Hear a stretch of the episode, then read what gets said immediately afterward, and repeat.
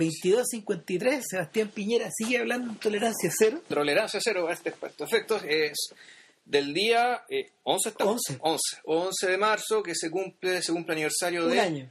un año del terremoto de Japón, 11 de marzo, dos años de que subió Piñera, Ah, eh, no sé cuántos años de los atentados en Madrid, un día vino, dice este, pero bueno, no hablaremos de eso, sino que al revés, hablaremos de algo que ya no es noticia. algo que ya pasó. De hecho, algo que, algo que está dando sus últimas boqueadas en los cines chilenos. Por desgracia, pero ¿sabes qué? Va a llegar a los 90.000 espectadores. Ya, no es Chúpate. poco parece. Ya. No.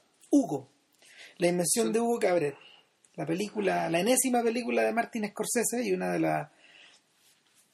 Probablemente el, la corona como de este par de años que Scorsese ha tenido bien frenético y que, y que comenzó con que comenzó con A Letter to Elia, Ya. este documental para la PBS sobre, sobre Elia Kazan, que dura una hora, que continuó con este documental El cine americano, quizás. con, no, con Public, Public Speaking, este Ah. documental de esta señora que, que escribía para el New Yorker, que, que es un tremendo documental.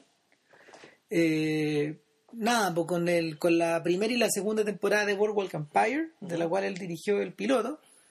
Eh, ¿Él producía? eh, él, él es el productor, junto con junto con un señor de los Sopranos, junto con, no, no me acuerdo el nombre, pero es uno, de los, uno de los guionistas de los Sopranos.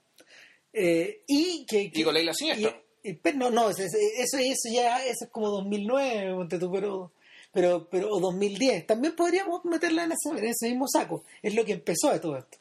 Pero, pero también incluye a George Harrison, a su documental de George Harrison. Ah, claro. Ya. Cacha la cantidad de pega. Todo acumulada. Claro que muchas de esas venían como. O sea, George Harrison es prácticamente un recortaje. O sea, Sí, pero es, un, es, un, es, una, es una pega que duró como tres años hacer. Ya. Más o menos. Es parecida a la pega que hizo para Dylan. ya. De hecho, también fueron hechos para, para, para esta serie de retratos de Great Americans que hay en, en la PBS.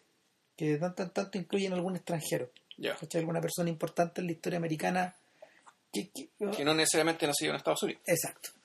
Eh, nada, pues entonces Scorsese que había tenido, Scorsese que había tenido una una o sea, una década, una década bien cuestionable, seamos súper francos, de hecho lo tratamos en el podcast anterior y, y de hecho no, no era la idea O sea, en volver- realidad lleva. o sea, así como película de ficción decente. Yo, creo la- Casino. eh, lleva Casino. Casino del año 95. Cinco, claro. O sea, ya 15 años. El hombre, digamos, dando bote, dando jugo. Ustedes escogerán, digamos, la, el chilenismo que más les acomode para reflejar estos 15 años de ficciones que está haciendo. peloteando. Eh, pero claro, y, pero al mismo tiempo, eh, te, te da la impresión de que en sus documentales sobre cine, el tipo le estaba poniendo un corazón eh, y una y una, un ímpetu, digamos, y un interés que, eh, que claro, que, que- que sus, sus películas de ficción no, no tenían, y los documentales que empezó a hacer sobre las cosas que realmente le interesaban también. Entonces, pucha, el- la carrera de este sujeto bien paralelo, digamos, entre sus ficciones mediocres, incluso una le valió un Oscar, y estos documentales que eh, muchos de ellos son realmente muy buenos, o sea, son, son notables. Otros no tanto, es discutible, qué sé yo, pero al menos el promedio, digamos, o, o- Es o la, o la- la tendencia general de lo que son sus documentales, eh, uno, la evaluación es alta. Son documentales, son valiosos, muy trabajados, con un acopio de, de- de material, de información eh, bien, notable y, y a- y a nivel de ideas también digamos, se nota que hay una cabeza es, pensando. es donde el sujeto en realidad utiliza su, su, su gran capacidad para el diálogo. Si este tipo es un superdotado para conversar, en el fondo. Y, o, pa- o, pa- o para, o para ir disparando cosas para que los otros le contesten. En Public Speaking, por ejemplo, eh, todo el diálogo que parte a- acerca de, mm, de esta señora que, que da... mm, que, que a raíz de un, a, a raíz de una de un writer's block de una incapacidad de seguir escribiendo ella se convirtió en oradora pública a lo Mark Twain a lo Charles Dickens. Eh, comienza en esto pero finalmente deriva deriva en una en una reflexión sobre el mundo que ellos habitaron en los años 70 Ya. porque ella es de la misma generación que él tienen la misma edad entonces son personas que habitaron un Nueva York que era distinto un Nueva York que no era el de tolerancia cero ni de el- Giuliani ni claro, de la el ni de las anterior. Torres Gemelas digamos él Claro. era el Nueva York de los 70, este Nueva York que, que era de una ciudad en crisis, que se está hundiendo permanentemente y que ellos mismos son hijos de esa sociedad que hoy día hoy día prácticamente es inconocible en una en una isla que está orientada al turismo. Partiendo por ahí. O sea, Manhattan está orientado al turismo. Claro. No sé qué pasaba, digamos, el Bronx, Queens. Digamos, No, no, sé, pero ya. ellos hablan particularmente del tema de, De- Manhattan. de Manhattan, ya. Del mundo que ellos habitaron, de, de- de- del mundo de Taxi Driver, en el fondo. Claro, eh, ¿cómo se llama ese documental? Eh, creo que se llama Nueva York 1977, eh, donde efectivamente, antes de la tolerancia cero, en Nueva York y a pocas cuadras de distancia nacieron el punk, el rap y la onda disco. Sí. Eh, a 10 cuadras de distancia, a un punto de otro, en tres lugares de la ciudad, que no sé si estaban, si- no, creo que no estaban en Manhattan, tu producción que estaban en Brooklyn, digamos, o en, o en el Bronx, no me acuerdo bien. ¿El BCBG dónde queda? Eso queda en la parte baja de la ciudad. O sea, en... Eso es Queens, ¿no? No, no, no. eh, ¿Cómo se llama? Ahí nos pueden, la gente, que- la gente que, que vive por allá, digamos, claro. nos pueda corregir bien, pero tengo entendido que queda en la parte baja de la ciudad. ¿no? Queda en la isla, Aquí en la isla. claro. O sea, está en Manhattan. Sí, no, sí, sí, en el fondo todo, es- todo eso todo esto, el hip hop nació en Harlem también. Eh, Ya. y, el, y, y el, y el disco podríamos decir que ahí mismo, si la, tal como tú decís, la esa, ese- esa, inter- esa interconexión de culturas que de hecho, a todo esto, antes que se me vaya la idea, Scorsese también la va a tratar con su serie sobre 1977, la serie nueva que viene. Ah, también se, se del año Se 1977. llama así, creo. Ah, Y está, está, está coproducida, está coproducida por, por Mick Jagger.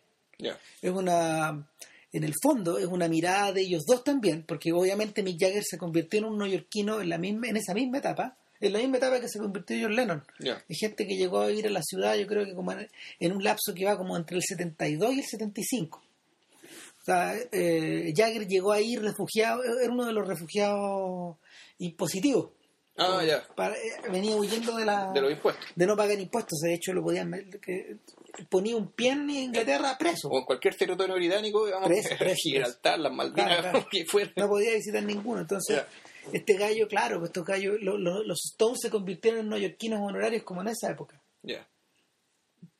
en la época del disco Black and Blue, por ahí, del 75.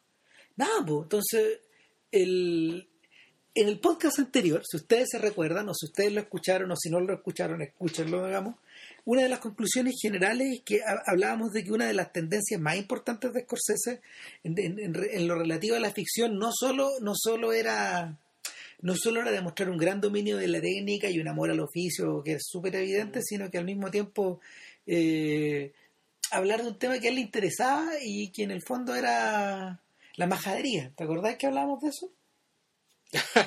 de la majadería, sí. Claro, que, que buena parte de la buena parte de la mm, de la cinematografía o de los personajes de, Scorsese tienen, tienen, topan en ese mundo, digamos, y eh, en este mundo medio parroquial que le llama Vilche, en el fondo este mundo donde este, este mundo en el que tú habitas y en el que tú conoces las coordenadas y en el que tú conoces la geografía, pero que no se, que no necesariamente se extiende mucho más allá de tu, de tu jardín y, y que al mismo tiempo ese era, a ver, ese conocimiento súper acabado de ese mundo se agradecía y era interesante y era, era importante, de hecho eh, se convirtió en parte de historia cultural en su momento, sin embargo lo convirtió en una persona que estaba muy atada de mano a la hora de querer expresar otras cosas. Claro.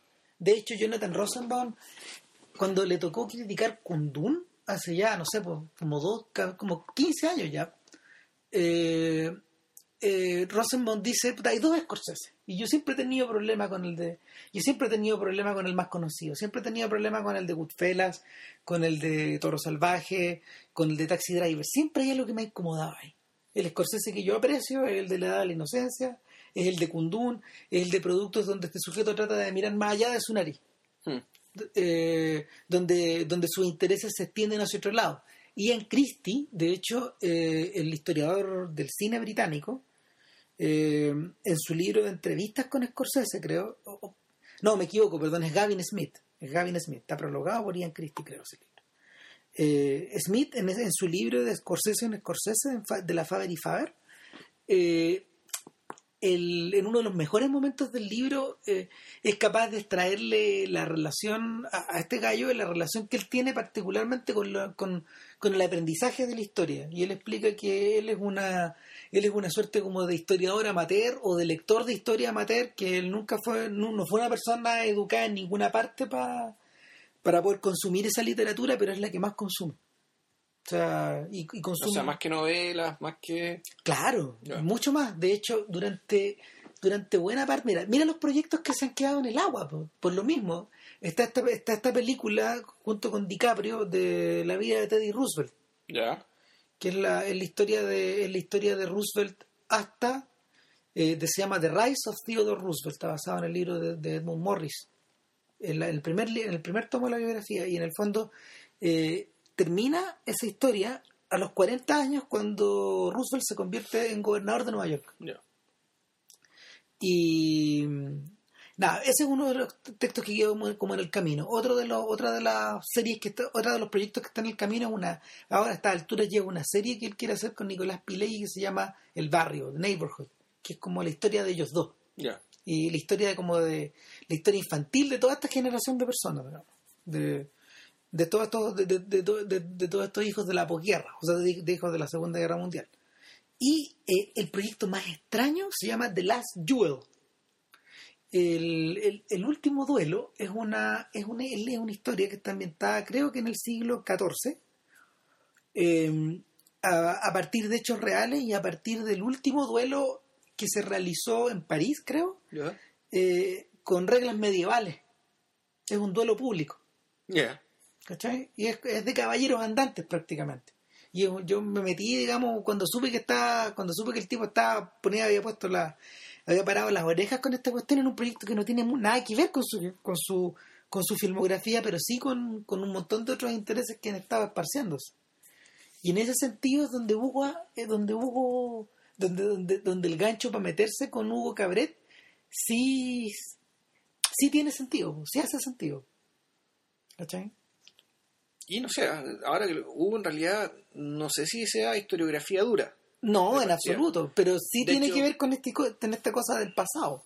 Sí, claro, pero, pero podría ser perfectamente un pasado medio imaginado o, o dicho de otra manera, un, pas- un pasado proyectado del presente. O sea, a diferencia de la historia, que, que- Es- esa es la palabra clave. claro, que la, la historia lo que hace es, por eso es que tiene fuentes, o sea, la, la historia reconstruye a, raíz- a partir de los testimonios y, y de, de lo que se llama la fuente de la historia, las monedas, las cartas, y hay un montón de subdivisiones, de- más que subdivisiones, perdón, de, de ciencias auxiliares de la historia, digamos, para entenderse digamos, con, estos, con estos documentos.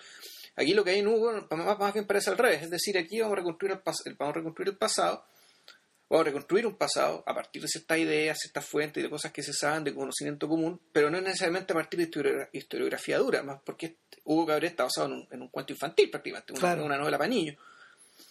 Pero claro, o sea, el- lo que hace Scorsese en este caso es al revés, es, es la, es la proyección de algo, y ese, ese algo, y creo que es lo que, lo que vamos a tratar de, de determinar eh, a, en- a lo largo de este podcast, y es porque este algo que está siendo proyectado hacia el pasado por parte de Scorsese, yo creo que es la razón por la cual esta película eh, está bien, así fue la gran perdedora del Oscar, lo que en realidad no ¿A quiere decir mucho. importa? no? Eso tiene mucha importancia, eh, pero es una película que ha generado eh, repercusión y que ha despertado el interés, eh, reavivado el interés en Scorsese, Y, de y- gente y- como nosotros, de gente como yo, digamos, y- ¿cachai? y ha Que- generado pucha, muchas divisiones también. O sea, no es, es innegable eso. El...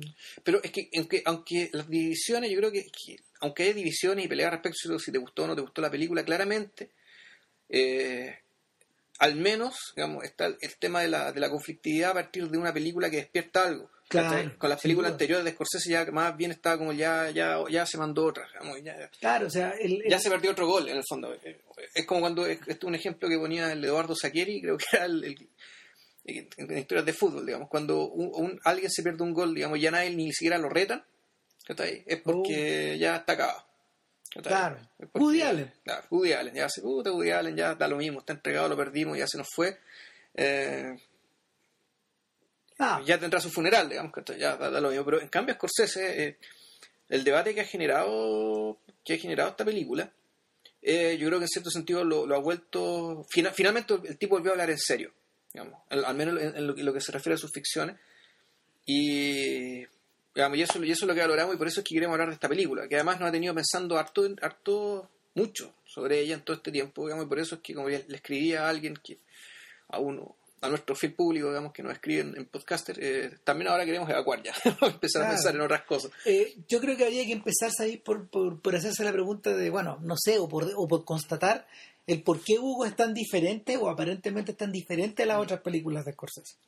La, la primera señal, no sé, pues, se la preguntó, se la, se la, se la han preguntado, creo, se, se la han preguntado hasta la televisión de una gringa, a este gallo, cuando andaba en campaña, bueno, ¿por qué no hay crímenes en esta película? ¿Qué te pasó, Martín?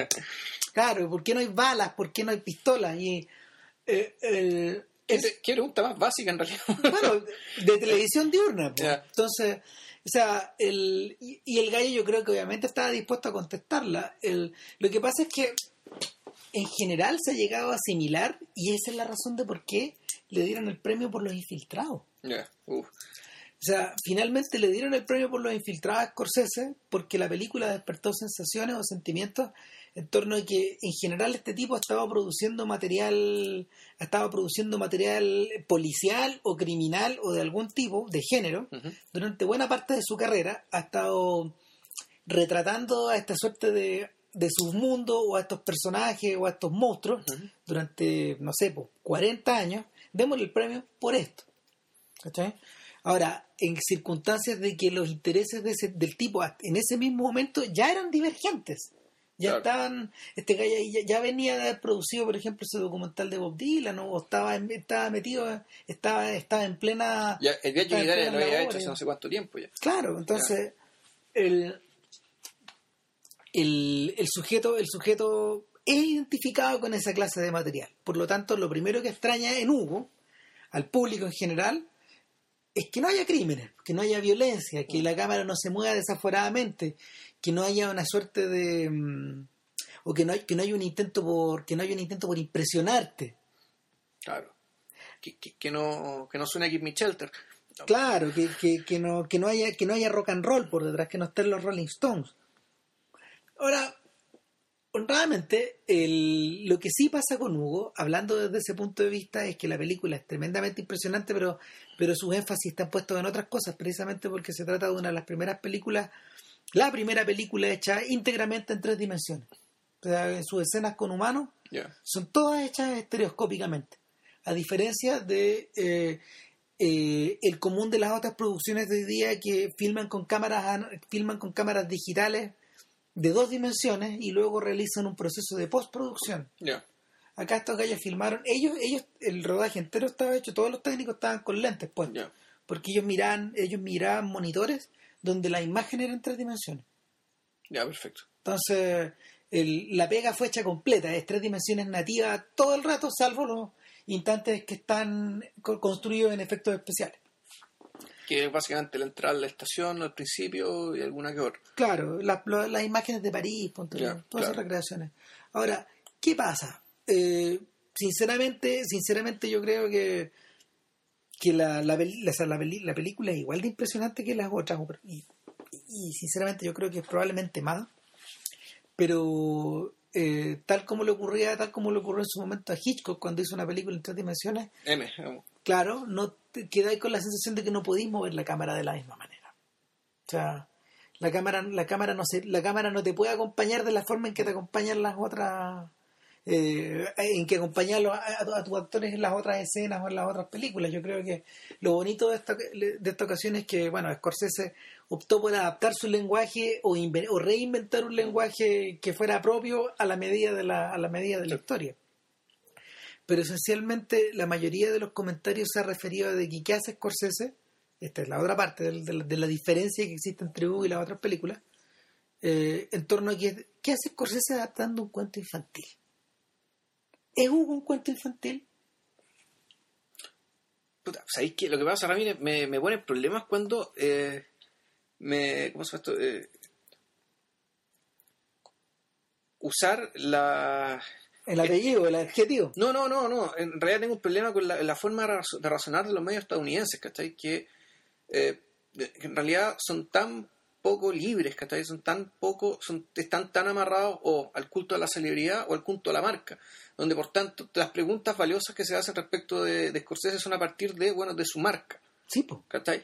De por qué Scorsese, y por qué que Scorsese no puede hacer una película infantil, o por qué no puede hacer una película sin crímenes, ¿cachai? O sea, eh, pucha, es, es bien, o sea, es, Es bien pobre es finalmente bien pobre, el o diálogo. sea, es bien, Es bien es bien, es, bien- es- puta, es, es fondos comerciales, esos son atributos de marca, que está ahí, es, es- es marketing, digamos, que está ahí, que ya se infiltró puta, en, en la discusión propiamente estética. Y puta, es, es Bueno, es, es el mal, es el mal de Hitchcock, ojo. ¿Por qué? O sea, claro, Hitchcock tuvo siempre ese problema. La última vez que Hitchcock no filmó una película dramática, ponte tú, o sea, perdón, un thriller, no sé, si miro para atrás, Under Capricorn es un thriller a su manera, bajo el signo de Capricornio. O sea, con, Sí, sí, sí, esa esa en Australia. Sí, sí. Sí, sí lo es, pero la, la que no era es Waltzes, Waltzes from Viena, Ya. su película de... Su, su película Yo de... nunca la vi esa película. Nada, pues yo tampoco la he visto, pero ahí está en su filmografía. Y este weón se prometió a sí mismo nunca volver a hacer una cagada. Ya. No, ¿cachai? Porque, porque en parte, en parte porque en realidad lo que le interesaba estaba en otro lado y se expresaba de otra forma. Sin embargo, él mismo se encarceló en ese mundo. No hubo Oscar para Hitchcock en esa época, porque, porque precisamente en esos tiempos esa clase de películas no se premiaban. Pero es que no se premiaban, no. No, no existía. El Oscar era para dramas, para musicales y, y para, para filmes históricos. Ah, Y, y no más. No comedia, ¿cachai? No. o sea, eran considerados géneros menores. Claro, o sea, había que ser Frank Capra para que te dieran el Oscar por sucedido una noche. Pronto. O sea, el, por lo mismo Scorsese tampoco se lo iban a dar, por ejemplo, por, por, por otras, por esas otras películas por las que estuvo nominado. Y nada, pues, el, yo creo, ¿sabéis qué? Yo creo que eh, el mismo Scorsese en las entrevistas, él reclamó su derecho a hacerlo. ¿Cachai? ¿Por qué no? De hecho, le echó la culpa a su hija, ponte tú, a, a la hija más chica que, que la, la- la hija más chica le mostró la historia, le mostró el cuento y el que bien impresionado el, el libro de Brian Selznick. Los que, los que no han, para los que no han, para los que no han visto lo han, o no, han tenido el libro en las manos, es una novela bastante particular, La Invención de Hugo Cabret. Es una novela visual, diría yo, donde se combina, don- tiene como 500 páginas, tiene como 200 de texto y como 300 de dibujo.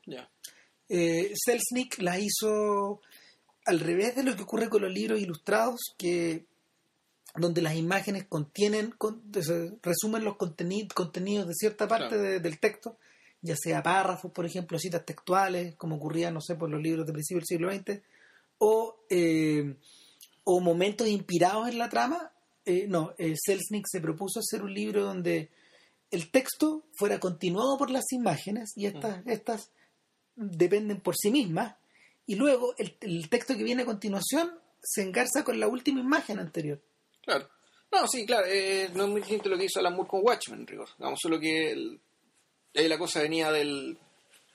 eh, ahí vienen desde el cómic, Claro. Pero la relación entre las partes que son genuinamente cómic y las partes que son texto solo.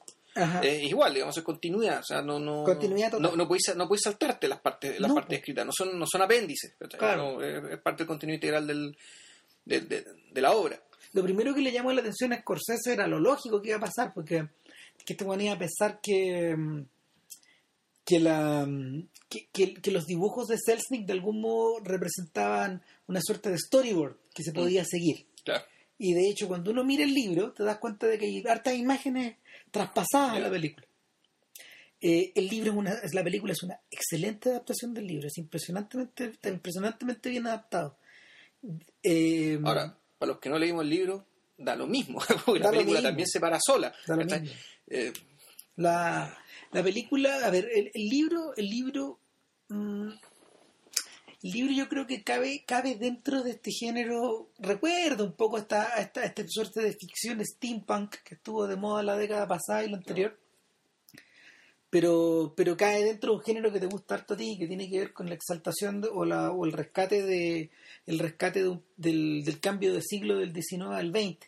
ya, bueno, La tra- la- Ojo, esta película un poco posterior, del, del año 30. Claro, pero, Ya. pero, pero la- a lo que me refiero es que este- esta sensación de esta sensación como despedida de un mundo de revolución industrial para zambullirse en la otra.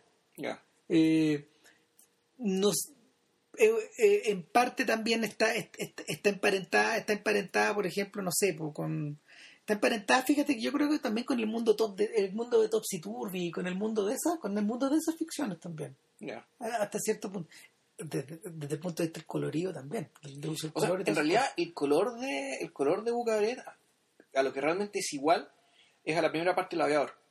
Sí, es, cuando el aviador estaba joven y estaba haciendo su película y conocía a Ya vamos a explicar por qué. Y, Esa cuestión bien azulosa, digamos que. Es claro, y es una, es una decisión, es una decisión artística bien compleja y un salto mortal.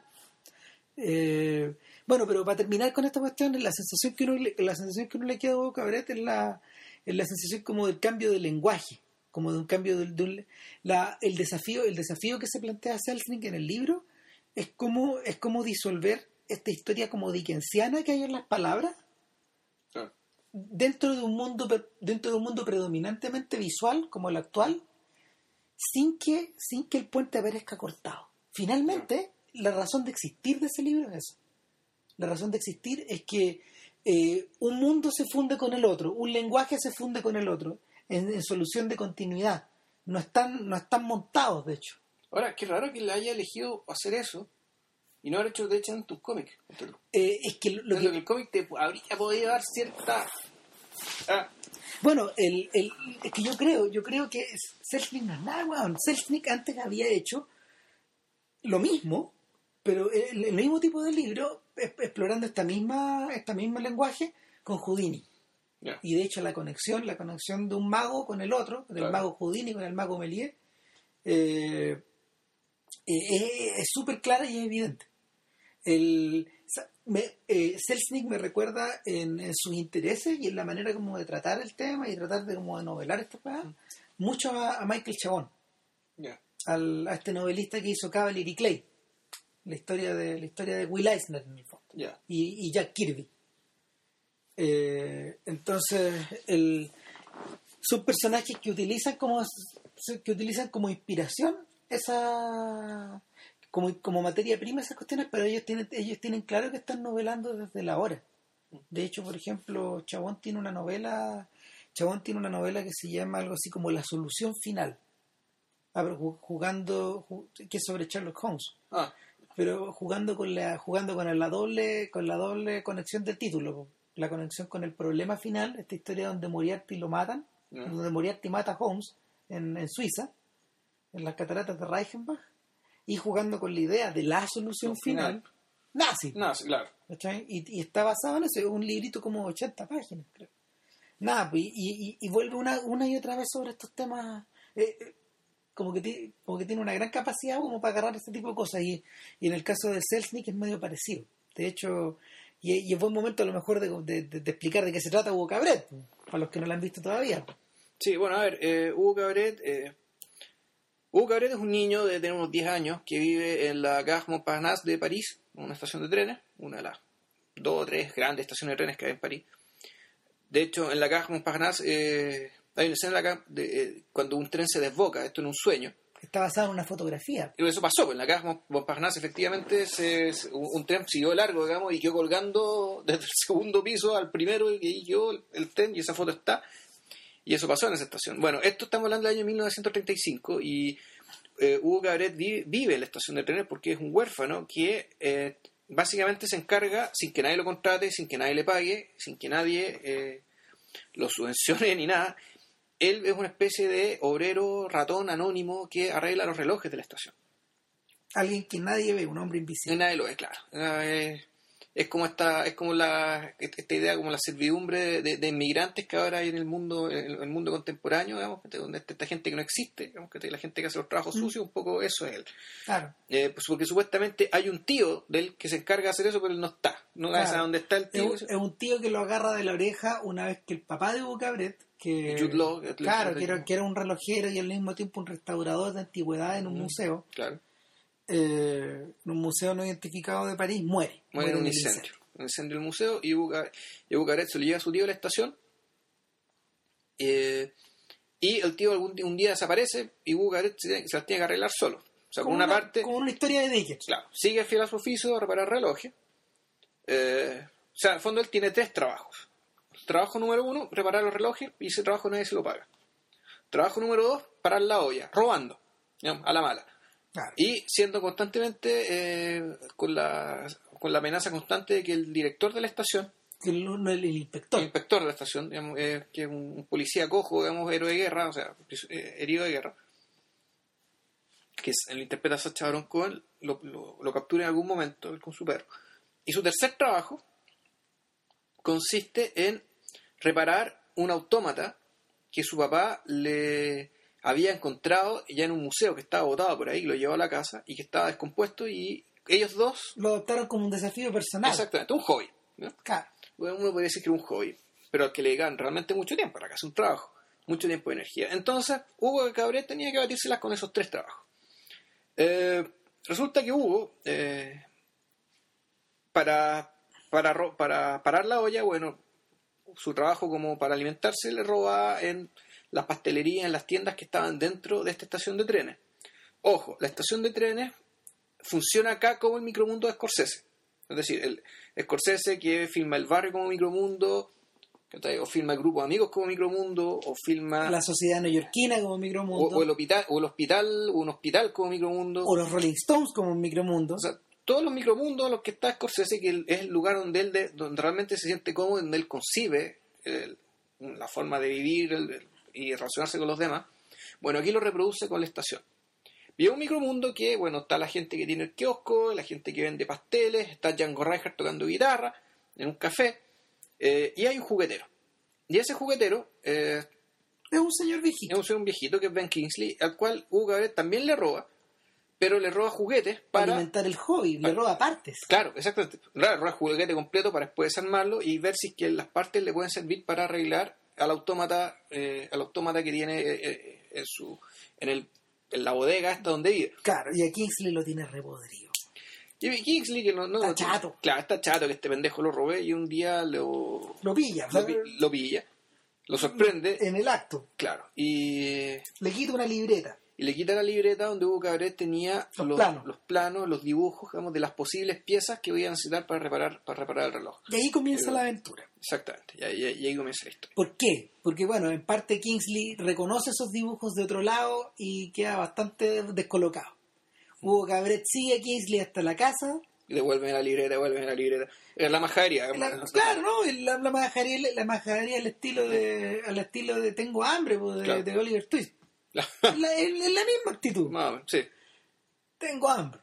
Claro. Y, y, y nada, pues, eh, el viejo hace oídos sordos, pero no hace oídos sordos la sobrinita del viejo, finalmente. La- una niña que una niña que es adoptada de, fue, fue adoptada por fue adoptada por esta pareja de abuelos después de que los padres mueren. Claro.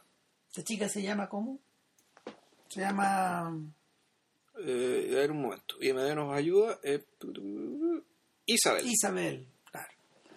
Nada, pues, Isabel, Isabel es la, es la única que le presta oídos a Hugo Cabret, básicamente porque, porque en, su, cabe- en su cabecita, mm, en su cabecita dieciochesca, esto representa la aventura, lo desconocido, lo prohibido, lo clandestino, como ella dice, porque la, la- la- la- la- los diálogos de ella están escritos, están escritos particularmente pa- para hacer gala de este acento británico que tiene Chloe Moretz, la, la actriz. Que es estadounidense, por lo Claro, pero lo, lo dije muy re bien.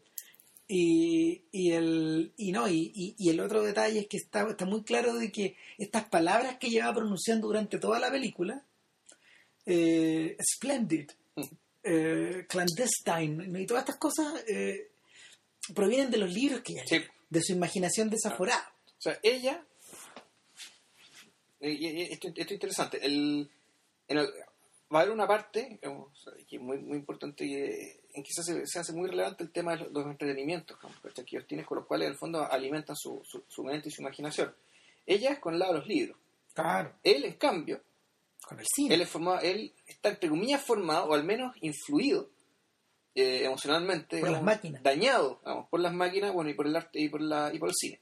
Claro. Bueno, por la- el- también por el elemento maquinal del cine. Eh, es, es- Influenciado además por un padre que a su vez había sido dañado, entre comillas, digamos, o sea, herido, por, herido por el cine, como decía Bolaño de la gente que le hería por la poesía. claro. Este señor había sido en cierto sentido herido por el cine. esto que está diciendo Vilchis es importantísimo.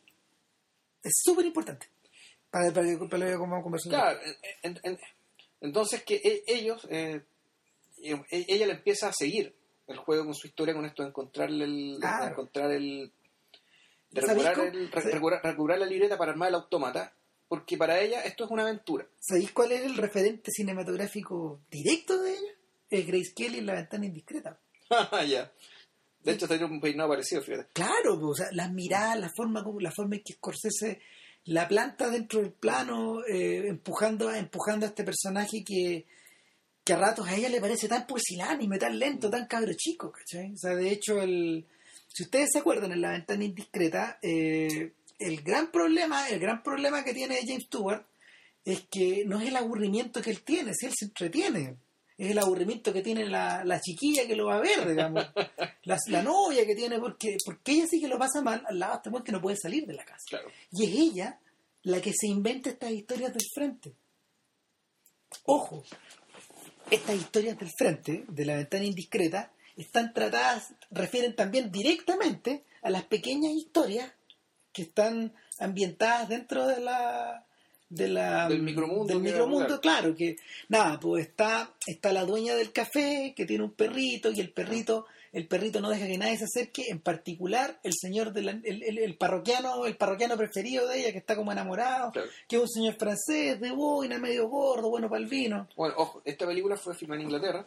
Claro. La gran mayoría del reparto de los secundarios son británicos, o sea, muchos de ellos incluso reconocibles de Harry Potter, por ejemplo. Claro. Eh, eh, bueno, está, claro, está estas dos señoras, está, la florista. Está la florista que, tiene. Emily Mortimer. Que, claro, que tiene como un. Que, que a, la cual el, a la cual el inspector persigue. Están los cabros chicos perseguidos por el inspector, a su vez. Eh, está, está, el, está el librero, que, que, está interpretado por Christopher Lee, que. que mm, es nada, pues representa una especie como de oasis dentro de ese mundo dentro de ese mundo frenético de gente que se sube y se baja de los trenes, que llega a trabajar, que llega que, que, está por irse, gente de cambio. Es que en realidad, no, claro, y bueno, y la tienda del juguetero también es un poco uno hace en el sentido que nadie, nadie le compra nada. No, e, pues, nadie aparece comprando nada. E, ese es como también el rasgo común. El, son tiendas que ya son casi museos. Finalmente. En rigor. Finalmente. El Christine Thompson la, la, esposa de David Borwell, en el, en el blog que, que ellos dos tienen, que, que tienen ellos dos en, David, en davidborwell.net, creo que se llama, ella hacía un punto súper bueno que la otra vez te contaba, que ella decía que el gran parte de la gran parte de los argumentos secundarios de, de Hugo obviamente están puestos ahí como para como para funcionar como comic relief, como, como, como cosas más aéreas para rellenar. Eh, ella, ella entendía, por ejemplo, que algunas personas consideran que no están completamente logrados, que a veces sobran estas persecuciones y todas estas cosas. Sin embargo, ella decía, a ver, pongamos atención, hubo, hubo una película que tiene, que, tiene especial, que tiene invertido una buena parte de su metraje en el interés en, el, en, el, en, los pioneros del cine. ¿Qué filmaban los pioneros del cine? Mm. Esa, esa es la pregunta. Ella decía, filmaba gente persiguiéndose, filmaba gente enamorándose, filmaba gente visitando a otra, tomándose un café. En el fondo, Scorsese, Scorsese reproduce buena parte de esos temas o encuentra una buena excusa para reproducir buena parte de esos temas en la vida de la estación. Al revés de lo que ocurre, por ejemplo, con la terminal de Spielberg, donde los personajes secundarios son tan poco importantes. O sea, ahí, ahí Spielberg la anduvo cagando porque desarrolló como desarrolló una tremenda un, tremendo background un tremendo teatro construyó una cosa impresionante. Es uno de los grandes el, el aeropuerto de el aeropuerto de Orly en, en, la terminal. Es una de las grandes escenografías de la modernidad. O sea es impresionante cómo está hecho. Pero pero no está llenado con no está lleno con nada. Es un tremendo desperdicio. Nada pues ahora volviendo a Hugo volviendo a Hugo el, una vez que tal como tú decís, una vez que ellos intercambian de algún, de algún modo su, su, hobby, la película se hace un poco más densa. Porque ella averigua un poco acerca de, ella averigua un poco acerca de este cine que los abuelos no dejan. Que no la dejan ver. Claro, y él averigua un poco más dentro de este mundo. De los libros. Claro, dentro de este mundo de los libros, dentro de una. La sensación de que, de que la utilidad de ciertas cosas ya no es tan tangible para él. En alguna parte de la película él le explica que el mundo, según como él lo entiende, es un mundo donde todo, donde nada sobra, donde todos los engranajes tienen una función. Y por lo mismo que él esté solo, él tiene que tener una función dentro de ese mundo. y por eso es que él repara relojes sin que nadie le pague.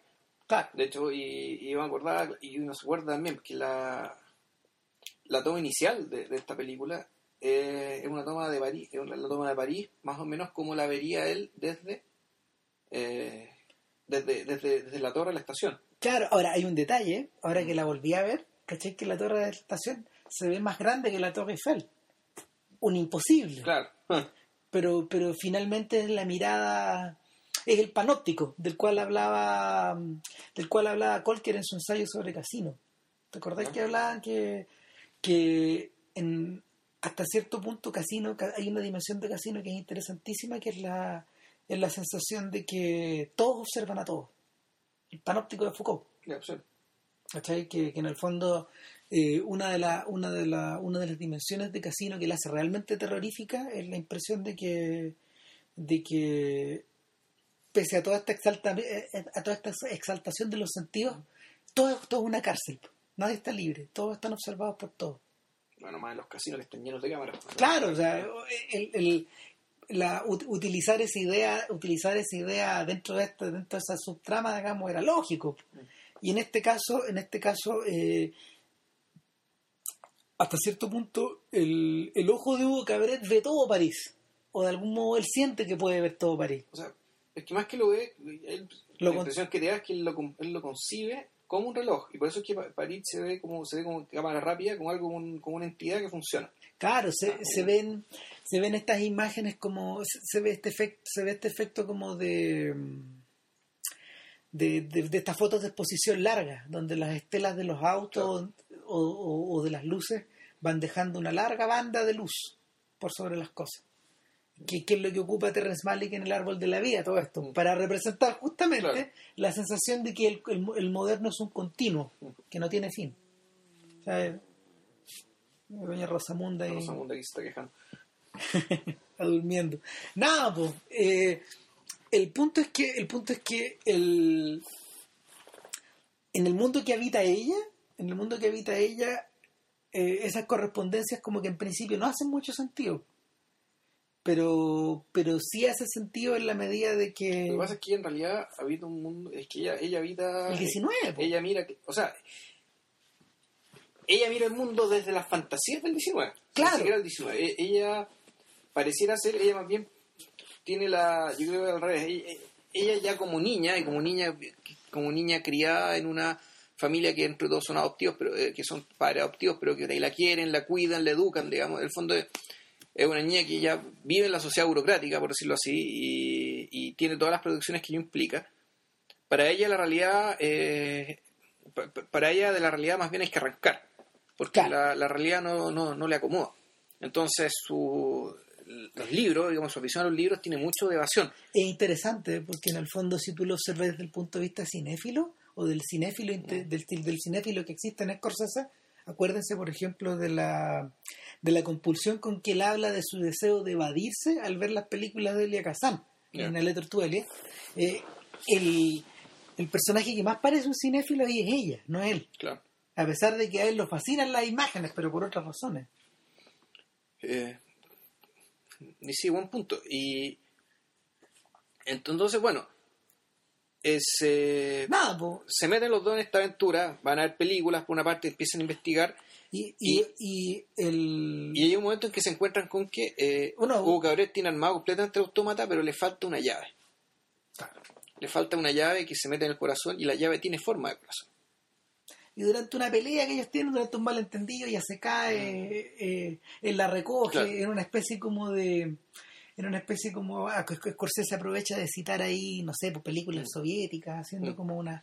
Ah, claro, tú decís como la, la escena de Odessa, así tú, como Claro, eso. Claro, sí, un poco eso. Sí, eh, él está, está hecho de la misma forma. ya. Eh, la escena de Odessa del, del acorazado Potemkin. El, esta película está repleta de citas. Lo mejor de todo es que están todas escondidas. ¿no? No, no se nota No, mucho. Y- incluso las citas al- al- a, los mismas, a las mismas tomas típicas de Scorsese, a los cenitales, ¿cachai? O, la- o los grandes traveling, son tan discretas y tan funcionales, ¿cachai? Sí. O sea, son tan ajenas a la onda, por decirlo así, a la tan onda metidas- Scorsese. están tan metidas dentro de la trama. Sí. O sea, todo puja para todo puja para llevar la historia para adelante, como un tren.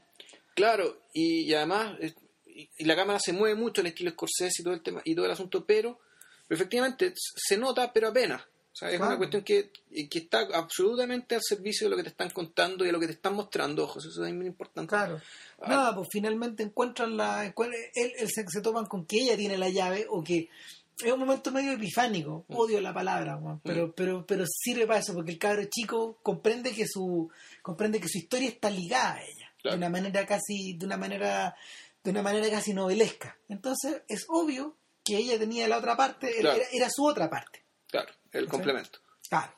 Eh, en esta, en esta aventura. Y el, el bueno, también, no sé, pues el- Ah, Ah, bueno, sí, lo, entretenido y lo interesante además es que pese a esta relación que tienen los dos, en que se acompañan, se ayudan y qué sé yo, hay siempre un fondo de desconfianza.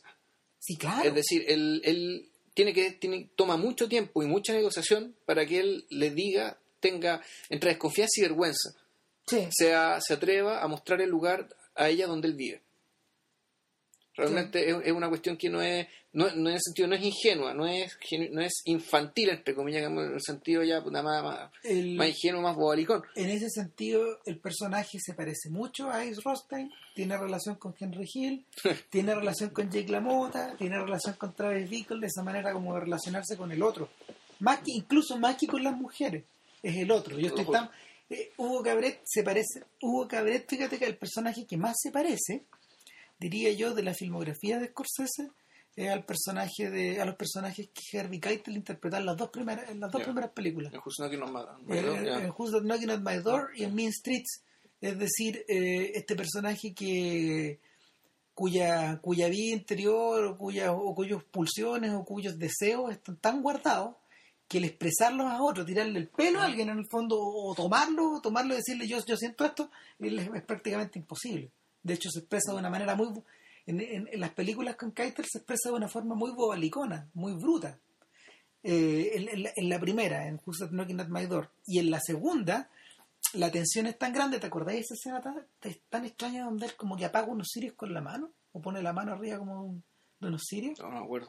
Hace muchos años. Es ¿no? una, es una cosa muy extraña, muy- es como, es como para apagar el fuego, para aplacar el fuego interior mío, tengo que poner la mano encima de un fuego que es de verdad. Esa sensación. Y, y parte de eso, parte de esa sensación es la frustración evidente que tiene Hugo Cabret cuando, que no es la, que es la frustración de un niño, pero también la de un- la de alguien que está chocando como con su cabeza contra un muro cuando, cuando le, le ponen en la cuerda al Echan a andar ¿Al la llave, muñeco? empieza a andar y, y el muñeco no anda. garrapatea unas, unas No. cosas incomprensibles. Frustración total. Claro. Y después empieza a hacer el dibujo y el dibujo con e- el dibujo que es la de que, que es la luna que es la que, que es la luna agujereada Que la, la que le llega el cohete en el ojo. Claro. De eh, conecta inmediatamente a la, a la- al abuelo de este al abuelo de esta niña que es George Méliès Ujú. ya vamos a hablar quién es George Méliès con con el destino del cabro chico y con la imagen que fascinaba a su papá de las películas Claro. que él había visto cuando niño O sea, claro, el- el- lo, que, lo que recibió Hugo Cabret como herencia su padre, aparte del automata, era, eran los era, un, era un mito, incluso. Claro. O sea, era el mito de una película que era tan asombrosa, que era tan impresionante, que era tan increíble la película en que un cohete llegaba a la luna aterrizando en un ojo. Claro, la aterrizando en el ojo del hombre en la luna. Eh, de- eh, Esa es la frase. claro, Y, un ojo de un hombre en la luna. Entonces Hugo Cabret, bueno, él se encuentra con ese dibujo. Y, el- y- y- al mismo tiempo ella, Isabel, se encuentra con el dibujo firmado por su abuelo. Por, No, el nombre de su abuelo. Eh, ya. Sí, entonces, entonces tiene, es evidente que tiene que ir donde el abuelo. Claro, no, pero resulta que como el abuelo no quiere saber nada de películas, ni de cine, ni de nada, ni de nada, ellos toman la decisión, otra decisión, se van a la biblioteca. Claro. O sea, se van al internet de aquel entonces, digamos, meten al, al Google de aquel entonces, que bueno, es la biblioteca. Y sacan un libro sobre George Méliès. Y aquí, para mí, y aquí para mí creo que la película ya se convierte en otra cosa y deja de ser una película infantil y ya lo que, lo que toma importancia ya es, eh, es lo que realmente mueve esta película. Yo creo que es lo que dejó tan impresionada a tanta gente. Y, vamos a contar qué es. En la biblioteca se encuentran con un académico, un, un scholar, digamos, como dirían, como se diría en Estados Unidos, un, académico que estudiaba a Méliès y que eh, casualmente ese, ese, ese académico los, los ve leyendo un libro sobre Méliès y, bueno, y, le, y pregunta, bueno, ¿por qué estás leyendo esto? Eh, ¿Y cómo se queda? Porque en realidad esta película la tiempo. Nada, no. el- el- el- estos cabros están viendo la cuestión y el tipo les dice a ustedes, bueno, George Méliès. Sí, mi- eh, pero aquí dice que está muerto. Aquí dice que murió en la guerra. Mi, mi abuelo está vivo. Thank you very much. Eh, él dice, pero eso es imposible. Está cuestionando mi, mi obra, digamos. Eh, Ah, claro, ahí está la foto, lo que pasa. Claro. Claro. El, el gallo que estaban leyendo, el, el libro que estaban leyendo, había, era, es que había sido escrito por este señor. Y este señor, este señor eh, les explica, eh, les explica que lo que sabían de Méliès era que había desaparecido después de la Primera Guerra Mundial, aunque él lo había tenido, había tenido la oportunidad de conocerlo cuando niño, y había quedado fascinado por la manera como de, de, de representar o filmar un mundo. Entonces lo en el fondo lo que lo que ocurre en, lo que ocurre en todo este en todo este conjunto de escenas que parte como ya desde el segundo tercio de la cinta para adelante es que sitúa a los niños dentro de un marco histórico pero ya no ya no es el marco histórico eh, de la estación de trenes no es el marco histórico del París de los Mm. 30 no es el marco histórico de, de este mundo en cambio sino que es un marco histórico eh, es un marco de historia cultural, los mete, los mete, los mete dentro del siglo XX por la puerta de un cine que ya es autoconsciente de su propio pasado. El- los primeros, los primeros ensayos, mira, las primeras críticas de cine que se conocen como tales, provienen como de 1915, 1912, por ahí.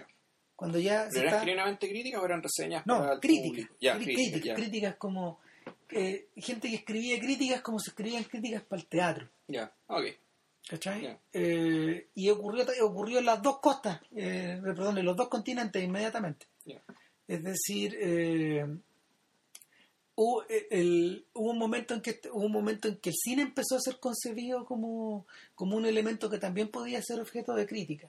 Tengo la sensación que tiene que haber pasado por dos razones. Una, porque hubo un, un interés creciente de, de la gente que hacía cine de, de hacer piezas teatrales, de hacer piezas, de, de- de hacer adaptaciones de piezas teatrales al cine. Y por lo tanto, una cosa se hacía espejo con la otra. Y lo segundo, porque eh, se empezaron a elaborar ficciones más complejas, más largas, más, más extensas. Bueno, de hecho, la- las técnicas de Griffith, que, que él pretendía básicamente con su, con su forma de hacer cine, eh, hacer en cine el equivalente a las grandes novelas decimonónicas. Claro. que es precisamente del año 14-15. Claro, y un poquito antes, como del 13, como del...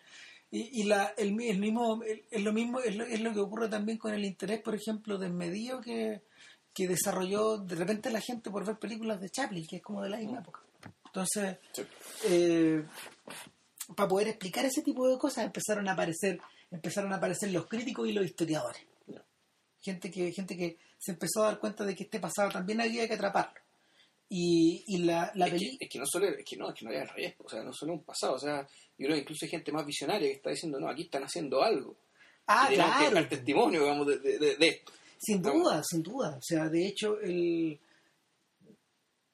para, para ese entonces ya existe, para ese entonces los soviéticos también, los soviéticos también, también ya habían aparecido en el mapa, imagínate, y era un lenguaje muy complejo.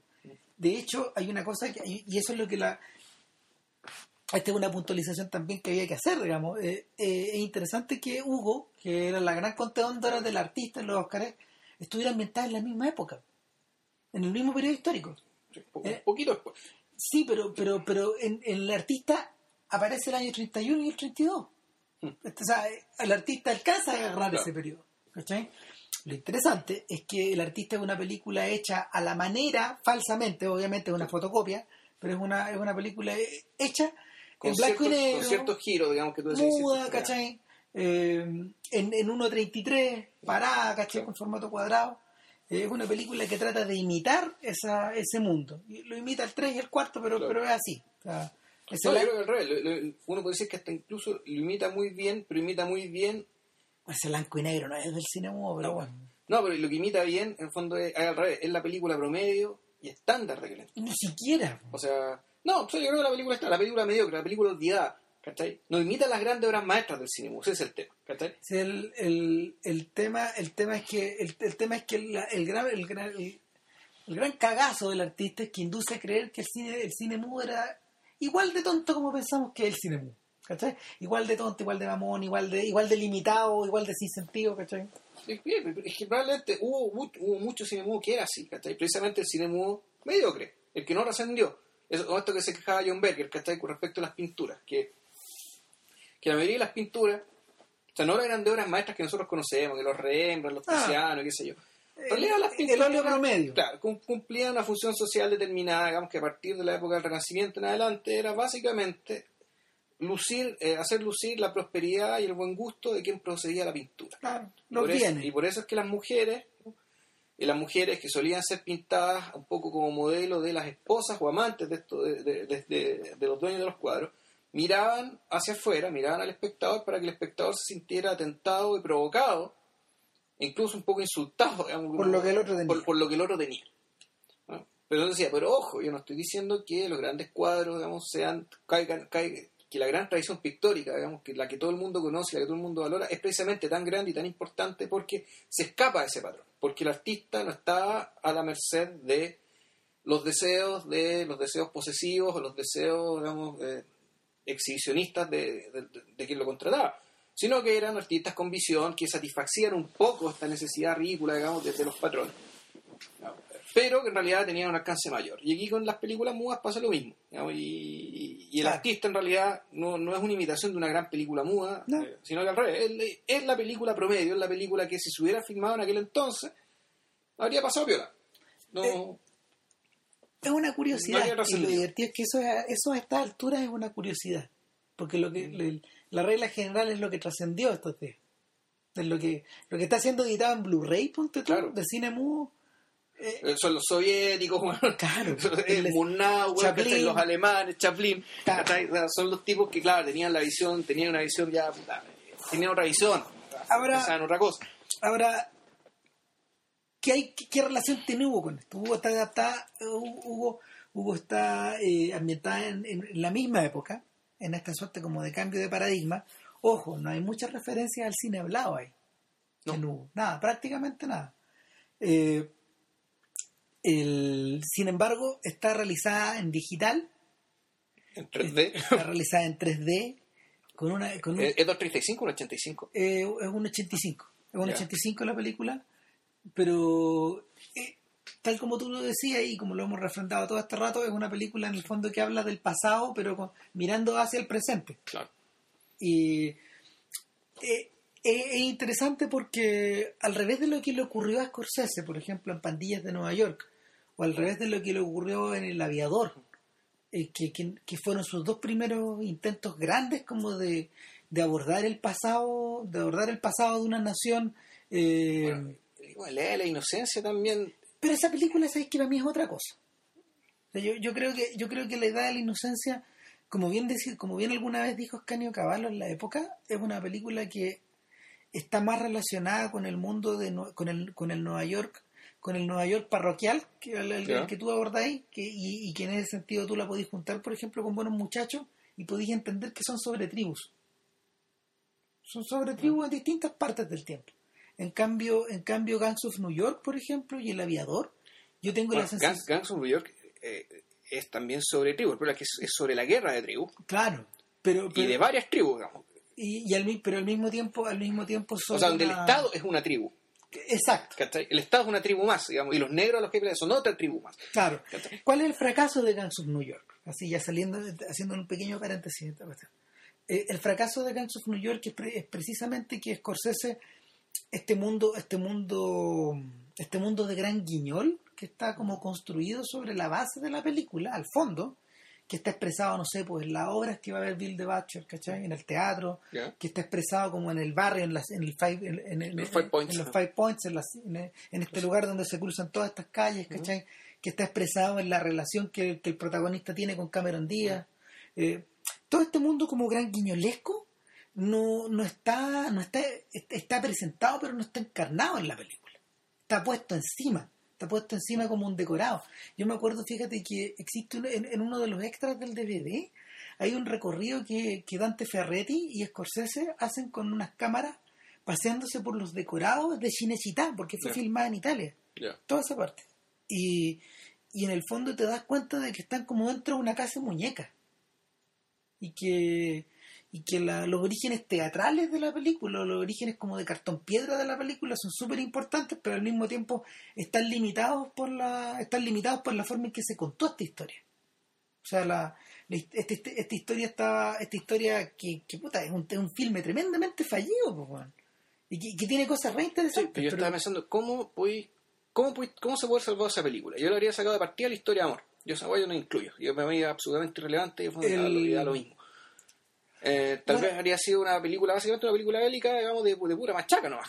el, eh, bueno, el, con Villalobos alguna vez leímos el guion original de Jay Cox, Ya. que es, un- es más largo.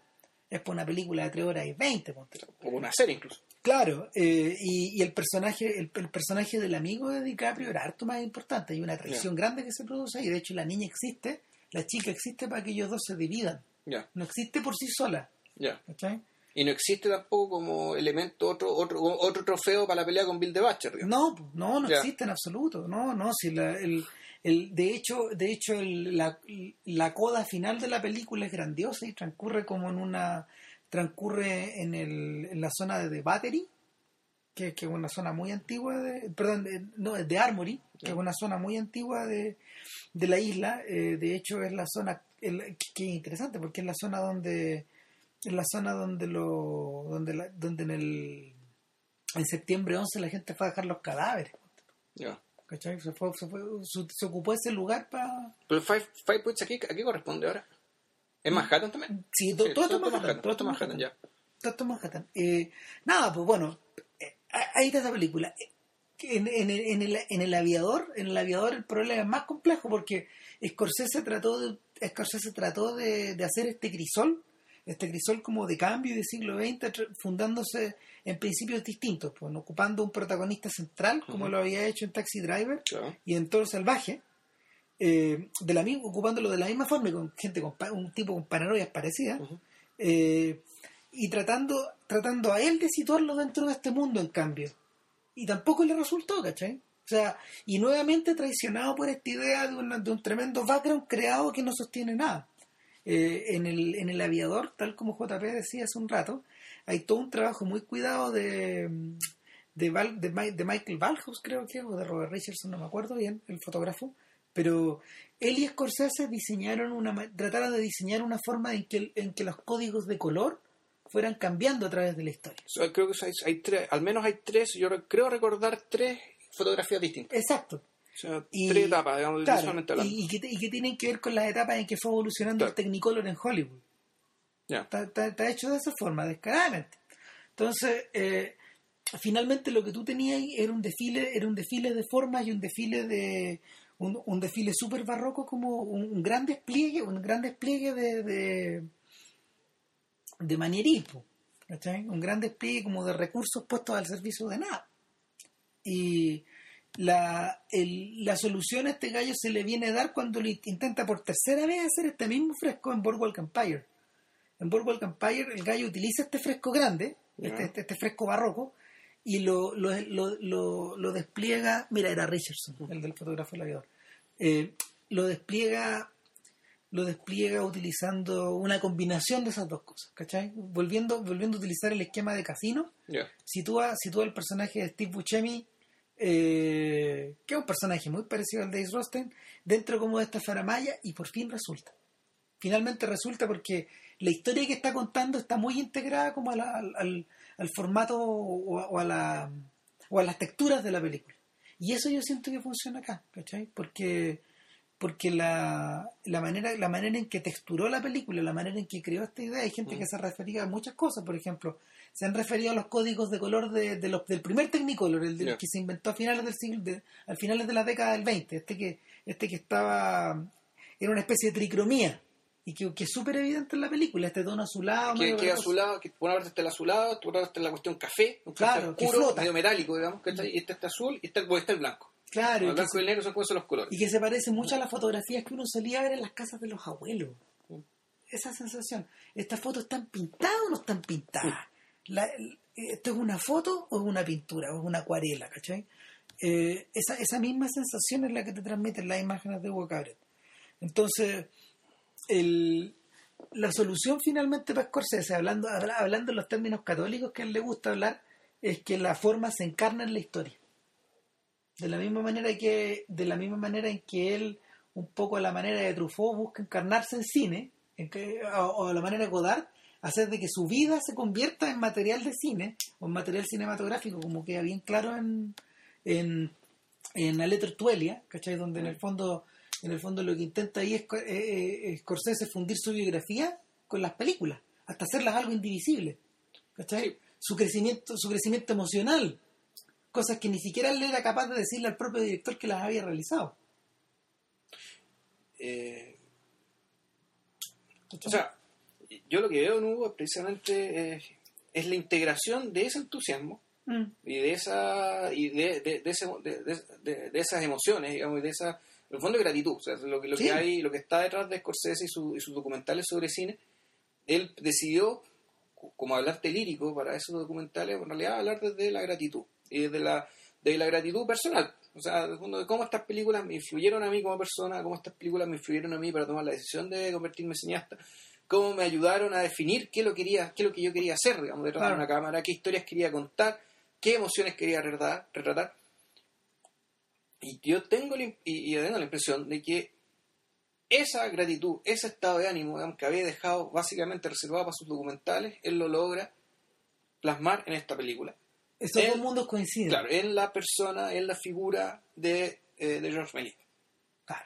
Y el homenaje que hace George Méliès es lo, es lo más bonito de todo, que eh, todo lo que él hacía en el documental era a través de la palabra escrita. En el fondo era el, reportaje de imágenes, muy bien elegida, muy bien puesta en la escena, y un texto de él que era que era, era para llorar muchas veces. Realmente era una cuestión que...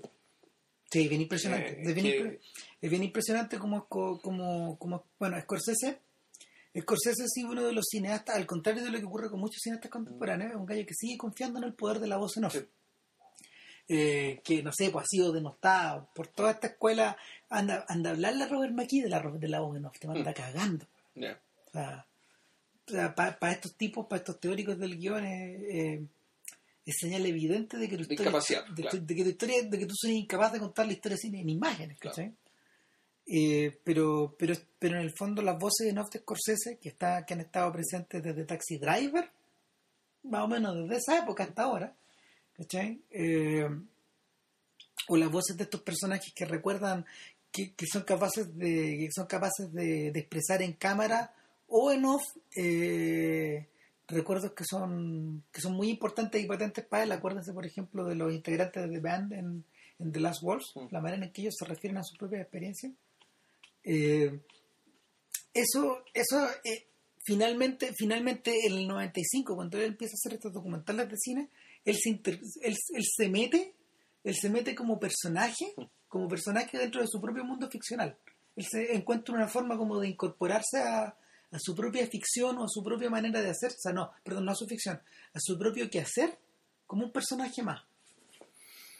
El hablante lírico. Como yo, sí, claro, que el hablante ya ni siquiera es un personaje. O sea, es, más que un personaje, creo yo. O sea, el, porque un personaje, bueno, es uno entre muchos. Digamos, aquí lo que él decide como con su voz en off es es darle el tono, eh, es darle el tono al documental y que es un tono absoluto y completamente emotivo, Es, un, tono donde hay un involucramiento personal, que no puede ser expresado de otra manera. Mm. Y eso, bueno, eso tiene que ver con el hecho, primero que hay una voz en off, pero la voz en off podría hablar cosas súper neutras, ¿cachai? Y ser como bien, bien quirúrgico para Como la voz en off del señor de Los Ángeles Place Itself, que es como claro, quirúrgico. Que, habla como el puto, sí, que, esto es así, esto es así, eh, pasaba esto, pasaba esto otro. Y, bien, en su documental la precisa, pero en Scorsese no solo hay voz en off, sino que hay una voz en off en la que eh, habla habla Martin Scorsese, pero en toda su en, todo, en, toda su plenitud, es decir, el Martin Scorsese niño, digamos, que ve las películas, el Martin Scorsese joven que quiso ser cineasta, digamos, él es el que está hablando. Yo siento que en el fondo es como si estuviera escribiendo su autobiografía en imagen. Algo así, Ahora, lo notable es que en Hugo, cuando llega el momento de los homenajes, eh, la cuestión es tan poderosa que incluso hay un momento en que, bueno, que no puede haber voz en off de Scorsese. Entonces esa es la cuestión. No. No puede haber voz en off de Scorsese. Hay un poco que hay una voz en off del personaje del, de académico, digamos, del, profesor Tabar. Pero el mismo tono. Pero, pero, que además es muy, aparece mucho menos. El resto ya las imágenes empiezan a hablar por sí solas. Claro. Y las imágenes, y, y- y- y por eso la cuestión está tan bien hecha. Estas imágenes, ¿qué son? Son reconstrucciones hechas en 3D con la mejor tecnología posible, digamos, de, bueno, de los truquitos de magia, digamos, y la utilería básica, bien barata, y, y, y que puede parecer pueril con la que Méliès inventó la ciencia, el- el cine de ficción, digamos. El cine de ficción, más, de- más que de ciencia ficción, el O sea, cine es parte de ciencia ficción, pero también de ficción. Claro. Y que ese cine de ficción, es decir, el el- el- la tradición que está siendo continuada por esta película fue fundada por este señor que estamos viendo ahora, Y al que le estamos rendiendo tributo. el que estamos re- rindiendo no solamente un homenaje. Eh, esto no es solamente un homenaje, no solamente un decirle gracias, eh, no solo gracias por lo que nos enseñaste, sino también un poco decir eh, gracias por lo que todavía estamos aprendiendo y por lo que todavía nos puede servir. Vamos, aquí, hay, aquí hay una actual- yo creo que hay una, aquí se quiere reactualizar, digamos, lo que lo que esa fase, lo que esa, lo, lo que ese momento de creación produjo. Yo creo que Scorsese y vamos a hablar por qué. Scorsese está diciendo que eso que hizo Méliès todavía sirve, Claro, el, de cierta manera.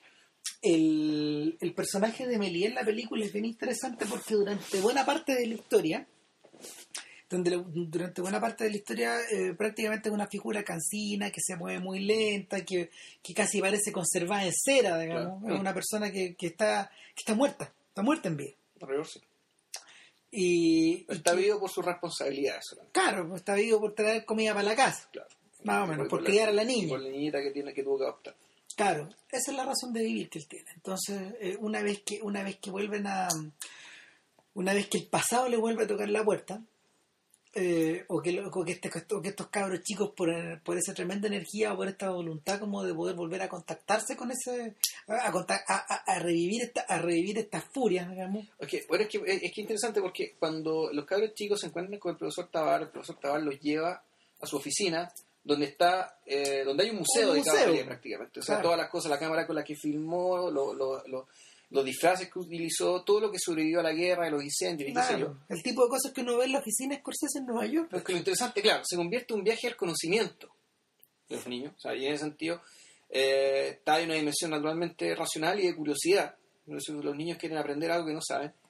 Pero también ese viaje al conocimiento implica, a su vez, un, implica un, un viaje al, ya no al conocimiento racional, sino a la comprensión de una persona.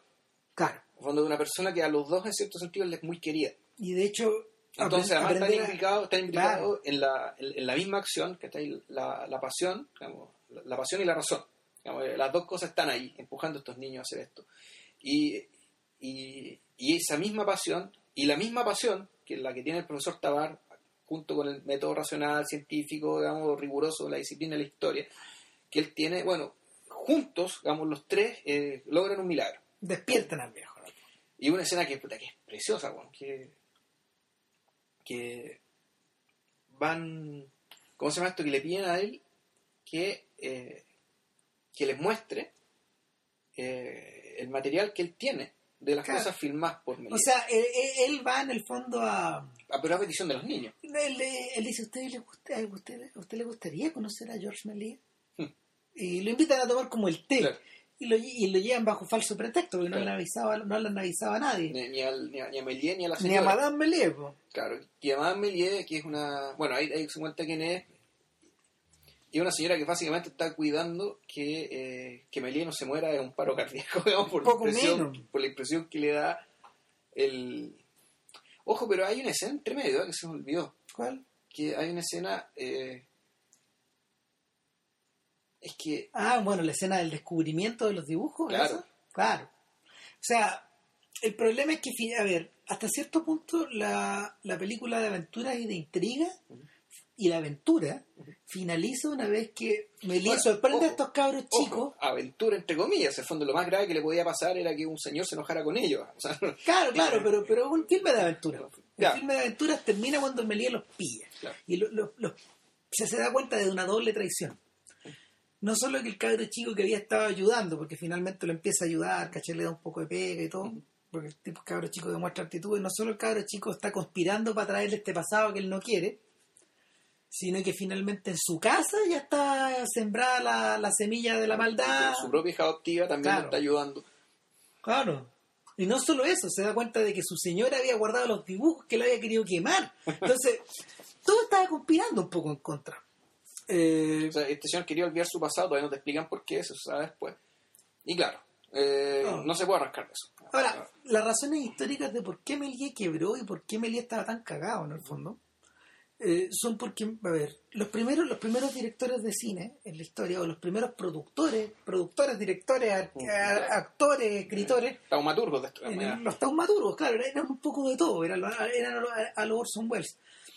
Eran, eran esencialmente personas independientes. El cine... O sea, no había estudios, no había ni una. O sea, ellos eran su estudio. Claro. Entonces, tanto los, tanto los Lumière como Edison, como, como Méliès y como muchas otras personas en distintas partes, desarrollaron mucho material, filmaron mucho, distribuyeron mucho, fueron muy pirateados, tan pirateados como ahora, Qué maravilla. Claro, pero, pero lo, lo más grave es que eh, el pirateo no los mataba, lo que los mató fue la irrupción de los capitales. Ya.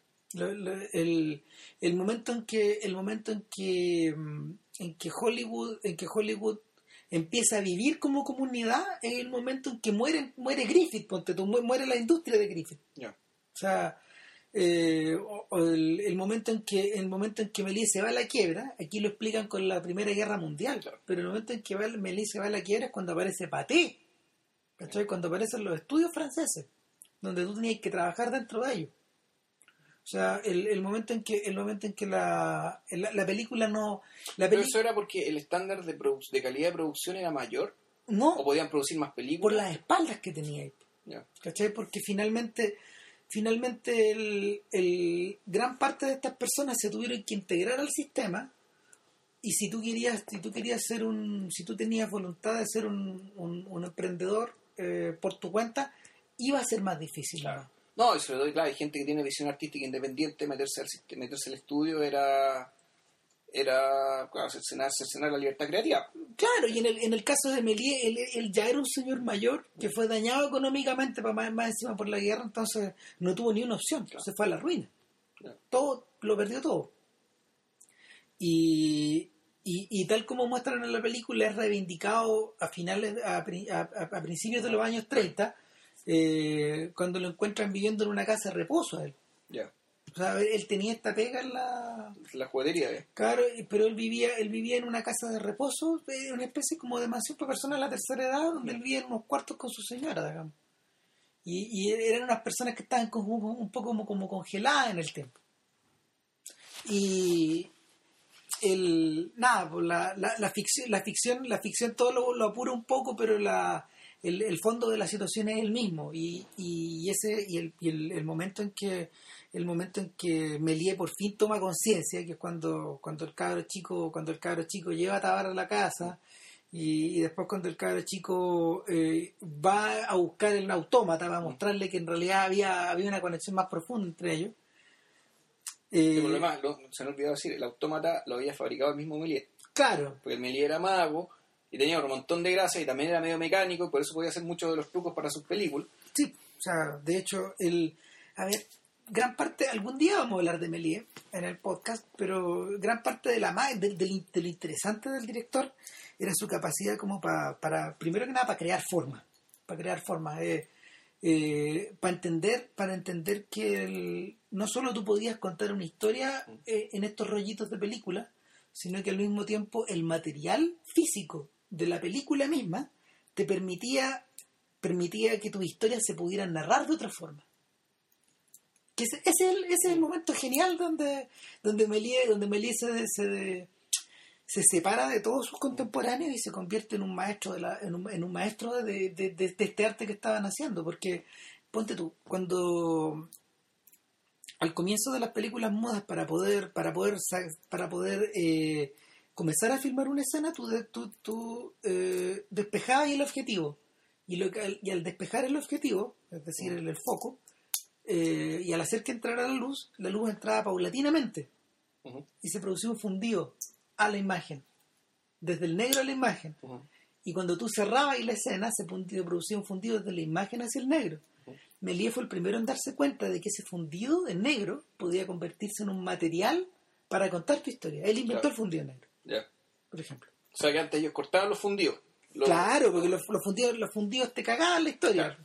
Melía dijo, no, esto, puede, servir para Esto puede ayudarme a contar ¿sí? Y esto, bueno, el, esta idea, esta idea como de, de, de, adquirir una maestría tanto, tanto narrativa como técnica desde la del material con el que tú trabajas y el que lo convierte a él en algo en alguien muy especial. bueno, él también usaba, usaba el montaje para los trucos.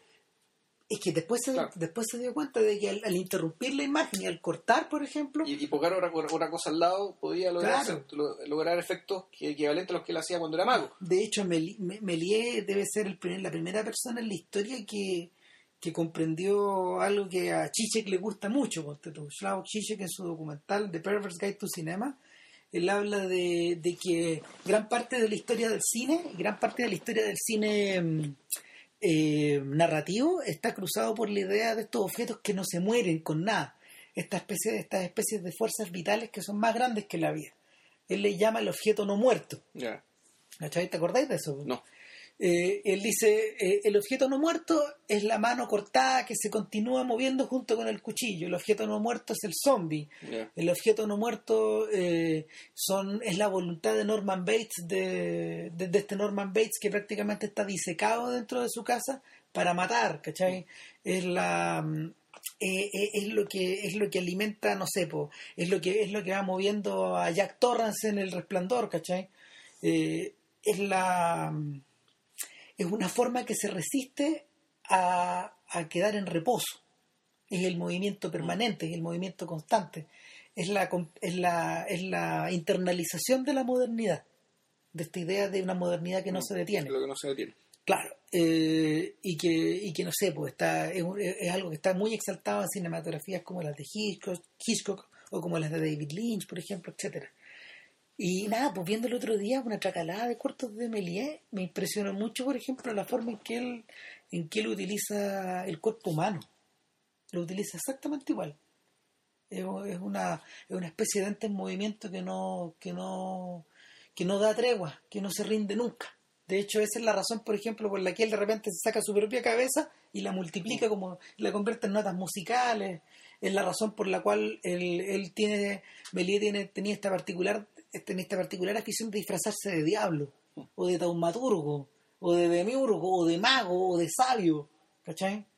Eh, el que provoca la transformación, las transformaciones físicas de, de, de, por ejemplo, de, calaveras en ser humano, de ser humano en fantasma, de ser humano en ser humano trozado, en muñequito, eh, eh, son constantes, no paran nunca o, esta cosa antropomórfica que tiene, que está como un poco heredada del, está un poco heredada de este mundo rocambolesco de, de, que, era, tan popular en la ficción, eh, eh, que era tan popular en cierta ficción francesa, eh, de finales del siglo XIX, ¿cachai? Y nada, pues, toda esa, toda esa sensación de toda esta especie como de crisol acumulado en este personaje lo hace, lo hace particularmente poderoso artísticamente, como diría, como diría Harold Bloom. Ahora, trasladando eso a la película, que como que, la película aborda finalmente este monstruo que, de repente cobra vida. Así sí, eso es lo, impresionante, porque cuando Melie se sienta, ¿creen que les cuente la historia? Les cuento la historia. Y empieza a disparar la historia y no para más. O sea, empieza a contar la historia con una velocidad, con la misma velocidad que uno lo ve moverse en la, a Melie en los cortos, ¿cachai? y, con esta, con y, es una toma frontal donde, donde Kingsley empieza a hablar, ¿cachai?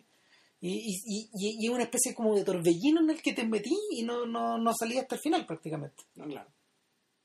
Y nada, a propósito de eso, eh, una súper buena observación de Vilches cuando, cuando, cuando, recién vimos la película, hace como un mes atrás, era que, era que eso le hacía la, la, sensación del Melié homenajeado al final, o la sensación de este Melié transfigurado en Scorsese, o a la inversa, de este Scorsese transfigurado en Melié, hacía sentido particular eh, justo ahora en un momento en un momento en que en un momento en que no sé pues eh, Scorsese parece estar exaltando una figura que es muy importante en la historia como de la, de la industria o de la creación americana que es la del entrepreneur la del mm.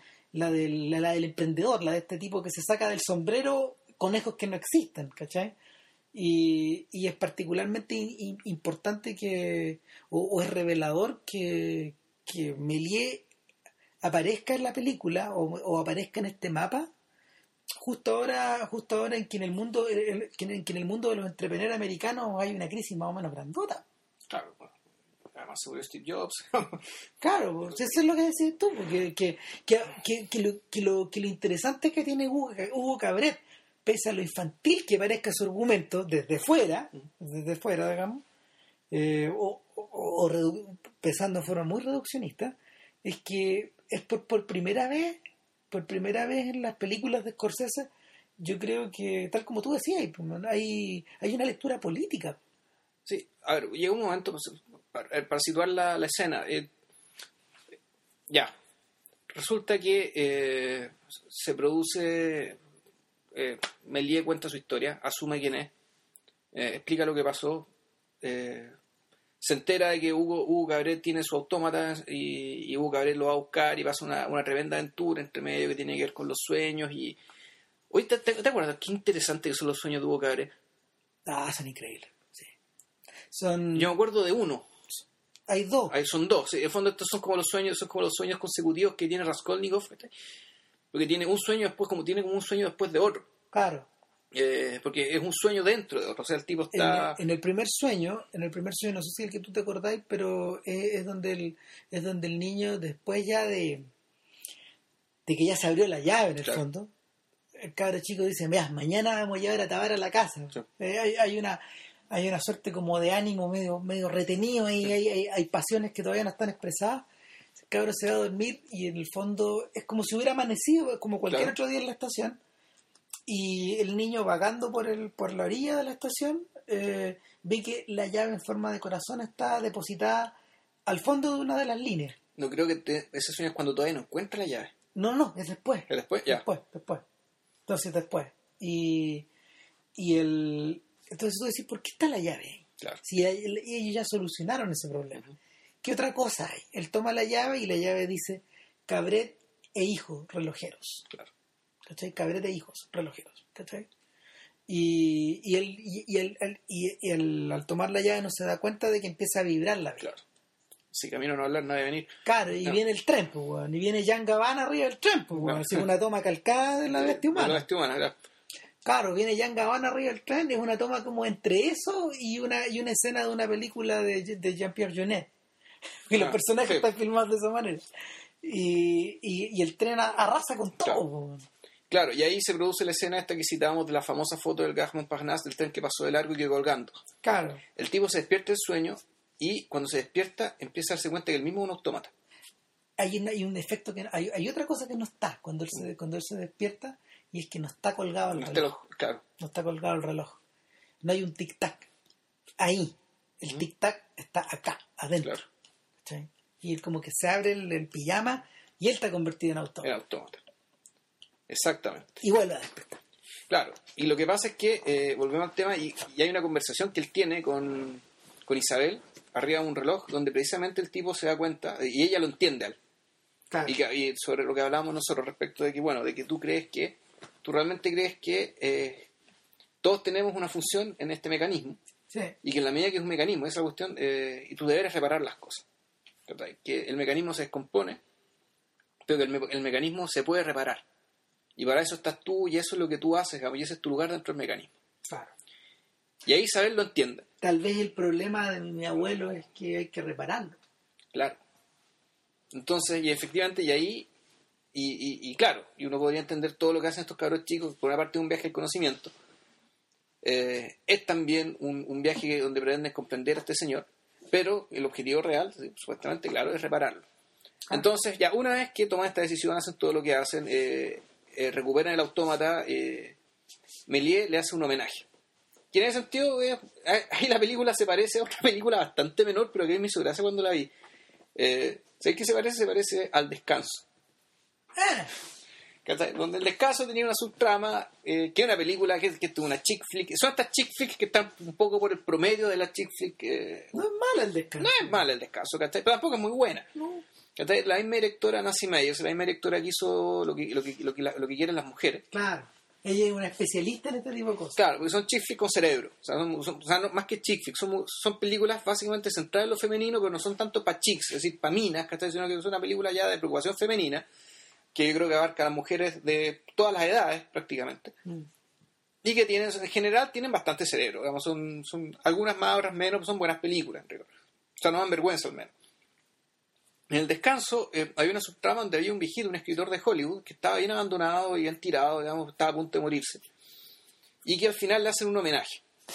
¿verdad? Y parte de la película se trata en que la- la- una de las protagonistas, eh, la Kate Winslet, se mejora ella misma, en cierto sentido, ayudando a este caballero a poder caminar. En el fondo, estaba tan viejito que apenas no sabía si iba a poder subir la escalera para recibir el premio. ¿Verdad? Claro, y, y, y la Kate Winslet lo ayuda, digamos, ¿cachai? A, a- básicamente a no tenerle miedo, a aparecer en público, a caminar para subir la escalera, y él a su vez le ayuda a ella, diciéndole, dándole consejos muy inteligentes, muy sensatos, muy sencillos, digamos, ¿cachai? y gratis, a diferencia del psicólogo de los cuales se, ha gastado una fortuna. Eh, aquí la, la escena hay que decir que un poco parecía a esa, donde, eh, claro, donde el, el presente recuerda que viene de alguna parte, y no solo recuerda que viene de alguna parte, en el caso, en el caso del, del, descanso, el presente se da cuenta de que hay cosas que en el pasado se hacían mejor. Y que el, de que tal vez la, la era clásica, la era clásica ya pasó y lo que estamos viviendo ahora en cierto sentido es decadencia. Y el descanso es bien tajante al respecto, respecto al tema de la escritura. De cómo lo- los guiones, digamos, el arte de escribir para el cine eh, en realidad está guateando feo, digamos, y que los homenajes a personas como este, como este personaje, digamos, que interpreta Eli Wallach, son súper necesarios, digamos, no solo por justicia para el pasado, sino también como señal para el presente, para bueno, qué es lo que necesitamos, digamos. no es necesariamente volver al pasado, pero sí rescatar virtudes, sí, sí rescatar eh, conocimientos, habilidades, digamos, que aparentemente están olvidadas. Sa- ¿Sabía lo que me hizo recordar Mm. esta escena del final? Eh, me, me hizo recordar a probablemente uno de los momentos, a, esta- a esta- a estos momentos del Oscar donde uno de repente siente que sí vale la pena el, el- el Oscar, que son estos Oscars honorarios. ah, Los Eh, pelean Oscar a los tipos que nunca han ganado un Oscar, pero quieren habérselo ganado. Claro, y se parecía mucho la aparición. el- es un clásico, el tipo aparece, el tipo aparece introducido por alguien, Ujú, ¿cachai? Y luego este alguien toma la escena solo y habla. Claro. Me acuerdo particularmente de- del caso de Stanley Donen, cuando Ya. le dieron el Oscar, gran discurso, o, o del Oscar que le dieron a Jerry Lewis, punto tú, pero sobre todo, sobre todo de dos momentos. Uno, eh, el Oscar que el Oscar que Scorsese y De Niro Uy, eh, eh, le introdujeron para El Kazan, ya. Ese Oscar. Y Y es duro porque De Niro, De Niro buen reconocimiento de izquierda, ¿no? sí, pero claro, no, pero Pero, eh, pero igual, ya. Ellos dos, ellos dos lo. eh, De hecho, el. Ah, pero no, hay otro también, uno que le dieron, que le dieron Walter mató Jack Lemmon a Chaplin, el año 74. También, también, también. Mira, mira, qué buen detalle ese. Está ese, y obviamente el, el Oscar que, que Lucas, que Coppola y que Spielberg presentaron para Scorsese en el 2006, Ya. porque subieron los tres al escenario a leer el, el veredicto. Faltaba de palma nomás, ¿no? Claro, entonces, ento- pero, pero, o sea, si subían estos tres huevones, era obvio que era Sí, Scorsese. cosas, pues, claro. ¿Cachai? Entonces eh, no había ni suspenso. Pero la, esa es la sensación que se produce, el, que, que, que produce este momento cuando Melie toma la escena. Y, y finalmente termina de liberar esos demonios. Claro, entonces eh, llega, llega Méliès, Ben Kingsley, la cámara lo mira de frente y uno se da cuenta, digamos, ¿cachai? Dice, aquí, aquí va a hablar Scorsese, aquí no va a hablar, aquí no va a hablar Méliès. Y, y efectivamente Méliès dice algo respecto también, respecto de, de lo que, de, la- de lo que se puede reparar o no, de lo que, de que, de que pues, digan lo que digan, digamos, ¿cachai? Todo puede ser reparado y que todo puede ser revertido. Entonces, bueno, eh, uno dice, pero esto está, él no está hablando de él, no está hablando de Scorsese, no está hablando no, de. Méliès, no está- claramente está hablando del arte cinematográfico o de eh, la, la crisis creativa que hay en Estados Unidos a todo nivel, o sea, a nivel artístico, a nivel tecnológico, digamos, eh, a, a nivel de negocios, o ya de- del país en general, Claro. o del mundo en general incluso. Pero esa, esa declaración tan simple. Eh, que es casi tan simple como el discurso del gran dictador. Es así de simple. Y no, además es mucho más corta. Sí, pues más corta. Es más corta. Eh, Es como el discurso de Chaplin en el Oscar, que sí es muy corto. claro, es que, que además lo que pasa es que el, tú podrías pensar que Chaplin tuvo que explicar mucho, o sea, eh, el discurso el discurso del gran dictador de Chaplin tenía mucho que explicar, tenía mucho que decir. Era, Eh, era, era un momento, además era un momento histórico porque en el fondo es el momento, eh, no sé, por lo, de hecho, cuando uno ve la película lo, se da cuenta, pero, pero los estudiosos de Chaplin también lo terminan, terminan por pensar igual, es el momento en que, en que Charlotte se acaba, sí, se muere el personaje, está, lo retiran. Es el momento en que empieza a hablar Cha- Chaplin. Charles Chaplin, Charles Spencer Chaplin. claro. Deja de hablar como personaje eh, de ficción. En la misma, en la misma película, bueno, de hecho en la misma película que se hizo con George- Robert Downey Jr. decía, pero va a ser que hable, sí, claro, y, y, se, y que se despida hablando diciendo lo que vale la pena ser dicho. Claro, si no, ¿para qué va a hablar? y voy a hablar yo. Claro, al fondo voy a hablar yo. Pero más está el tema de que eh, tal vez estamos en un momento tal eh, en que hay tal abundancia de información dando ¿cachai? y hay tan conform- hay, hay tal eh, hay- hay- es tan fácil conformar a través de los medios una sensación común respecto de las cosas que basta con esa frase para que todos entendamos qué es lo que quiere decir. Claro. O sea, no es necesario que explique tanto, porque en realidad eh, el, el ánimo generado por, por, por la, la faramalla de información que recibimos todos los días hace que esa frase o cobre muchos sentidos plausibles ¿eh? y que al mismo tiempo eh, todos entendamos más o menos lo que quiere decir, todos entendamos más o menos lo mismo. Entonces, la, y lo increíble y lo notable, y esto es como lo más consecuente con el tema de la película, es que eh, al igual que al, al igual que la concepción de Hugo respecto de que el mundo era un reloj y, y al igual también un poco con el con la porfía de Méliès de seguir filmando ciertas películas cuando claramente no había público para esas películas Aquí hay un voluntarismo que, en cierto sentido choca con la realidad de, frente. Y sin embargo, digamos, ese, ese voluntarismo no, no pierde valor por serlo, sino que al revés, Scorsese te lo muestra y lo pone ahí en pantalla para que ese voluntarismo sirva de inspiración y sirva como motivación para insistir, para seguir majadereando con, con eh, luchar con aqu- lu- eh, seguir peleando contra la evidencia que crea la realidad. Entonces, yo creo que la, la película, digamos, la película está llena de soñadores. sí, la, la película salta y explota en términos de sentido, ¿cachai? Y, y Mm. yo creo que va a trascender por esto. Sí, finalmente. Eh, va a trascender precisamente porque eh, no solo explica el hecho de que el cine de ficción, aparte de ser una evasión, es un, es un insumo y un estímulo para que pensemos la realidad de otra manera. De modo que podamos cambiarla en la medida de nuestras posibilidades, en la medida digamos, de, nu- de nuestras capacidades. Pero al menos el estímulo y el empujón está. Claro. Y nosotros, aunque no lo sepamos, cuando vamos a, a- a ver ficciones, no, no buscamos solamente evasión y olvido de nosotros mismos, como dicen, no sé, eh, Como la gente dice por ahí. o- bueno, de hecho, o sea, la yo- acusación, pues. Sí, no, claro, una cosa muy vieja. De hecho, yo estoy, estoy en Twitter, sigo unos sujetos, creo que. de estos, estos Twitter de izquierda que, hay, ¿cachai? El, de Noam Chomsky, ¿cachai? O In- Injustice Facts, ¿cachai? No sé, hay, hay hartos Twitter así, algunos los sigo, y, y dicen, puta, cinéfilos, lo siento. Todas las películas que ustedes ven y que ustedes tratan como si fueran arte no son más que Evasión. evasión. Evasión al servicio de... ta, ta, ta, ta, ta, ta. Y, y, ahí yo, y ahí no queda otra cosa que sentir. pues. Y esta película, incluso con los trucos más básicos o los trucos más esperables del cine entretenimiento, compitiendo para el Oscar, ¿cachai? Disfrazada de película infantil. Lo que hay detrás de, lo que yo creo que es detrás de, de- de- del intento de, Scorsese hacer esta película, de la reconstrucción que él hace de lo que, de lo que es la figura de Méliès, es, pucha, es, es el valor, digamos, y es la osadía de reinvertir la realidad a partir de la ficción. De nuevo, para, eh, precisamente para cambiar la realidad. Es decir, está bien, tú no puedes cambiar, tú para cambiar la realidad no necesariamente tienes que tener todo el poder del mundo para, para imponer sobre los demás que está ahí, eh, lo que tú crees que es justo, vamos, sino que también tú puedes cambiar la percepción de la realidad a través de la ficción o también puedes cambiar la percepción de la realidad a través de la invención de nuevas palabras o combinaciones de palabras.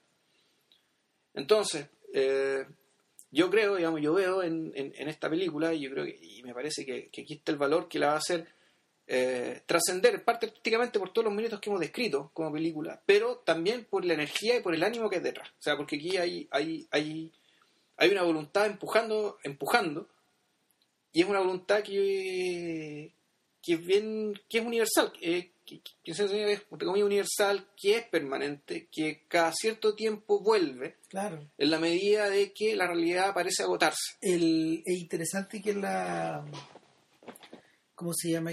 Mira, de alguna manera, de alguna manera la película está ahí un poco para refutar o para, para comentar muy en serio los dichos de Paul Schrader en Film Comenda hace tantos años, en torno a que él tiene la sensación de que el cine de ficción se está empezando a, a comer la cola, precisamente por la por su incapacidad de poder recrear nuevas maneras de poder contar las mismas historias de siempre.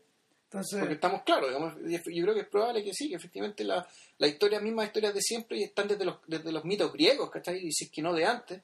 Hay pues, ciertas cosas que no van a cambiar nunca. Claro. Y, en términos de historias, o sea, de relaciones entre personas, de trama y estructura, ¿cachai? Puede ser que sí. claro, el, pero... el, argumento de Schrader en esa época refería que en general había que, decía, eh, no nos veamos la suerte entre gitanos, sabemos que el cine es muy joven todavía que el cine se está transformando quizás en otras cosas a las cuales nosotros no podemos ni siquiera pensar concebir, o concebir.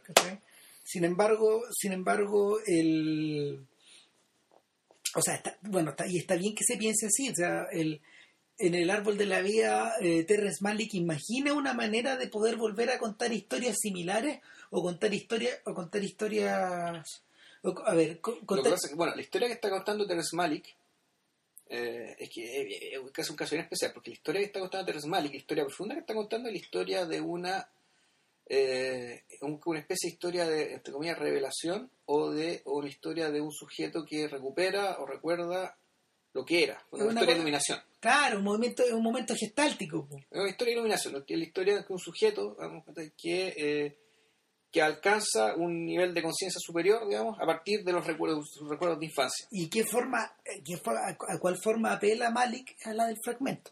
Apela al fragmento, pero al mismo tiempo que está mezclado con, eh, con, con eh, mitos. Eh, claro, pues el juego, el juego, el juego entre, el juego entre lo, el juego entre lo particular y lo gigante, entre el arquetipo y la distinción y el detalle. Claro, y meterse, y no, y además, y, meterse con mitos para que darnos a entender que los mitos no son, o sea, a ver, la vida no es, eh, los mitos no son importantes porque eh, la vida, a ver, no, ¿cómo, lo explico bien? Los mitos son importantes y son poderosos porque a larga se parecen a la vida. Exacto. O sea, los, mitos, eh, los mitos son destilados de la, experiencia vital de los seres humanos y que un pueblo en particular, muy sabio, digamos, y, que todos los pueblos tienen mitos, pero los que nos llegaron con más contundencia fueron los mitos griegos y por eso es que les debemos hasta ahora el hecho de esta civilización. Por lo que tú acabas de decir y lo que me, lo que mencionas, de la manera en que Malik lee esta cosa, no es muy distinto, por ejemplo, a cómo Spielberg y Kubrick solucionan el tema de inteligencia artificial. No, claro. Es lo mismo. Es muy, es muy parecido la manera en que los extraterrestres interpretan el, significado último de la historia del cabro chico. Claro. Eh, y tampoco es muy distinto a la, a la, a la, a la, sensación que, que Hugo o a, o, a, la impresión que Hugo tiene de la ficción, que Hugo Cabrera tiene de la ficción o de, o de, la, o de la elaboración de las ficciones. Y esa es la razón por la cual, eh, eh, aunque estemos condenados a seguir repitiendo las mismas ficciones hasta el final de los tiempos, lo interesante no es la, no es la no es la mm, no es la puesta al día de esa ficción y sino que la, la forma en que el, la forma en que el sentido del humano se despliega dentro de esa ficción.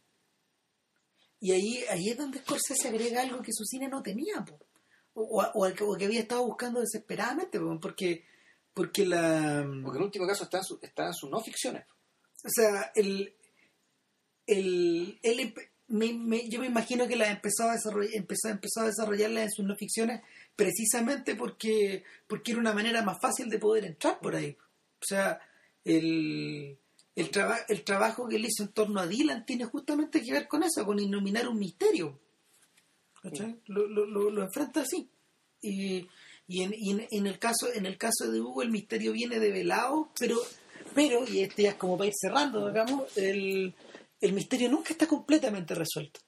De hecho, en la, la razón física, eh, existe una expresión física dentro de la película o, o- o hay un hay un elemento mismo dentro de esa hay un elemento dentro de la película misma que te permite elaborar esa duda hasta hasta hasta el infinito y es la el- es la imagen del autómata Claro. Y por eso que, el, que al final.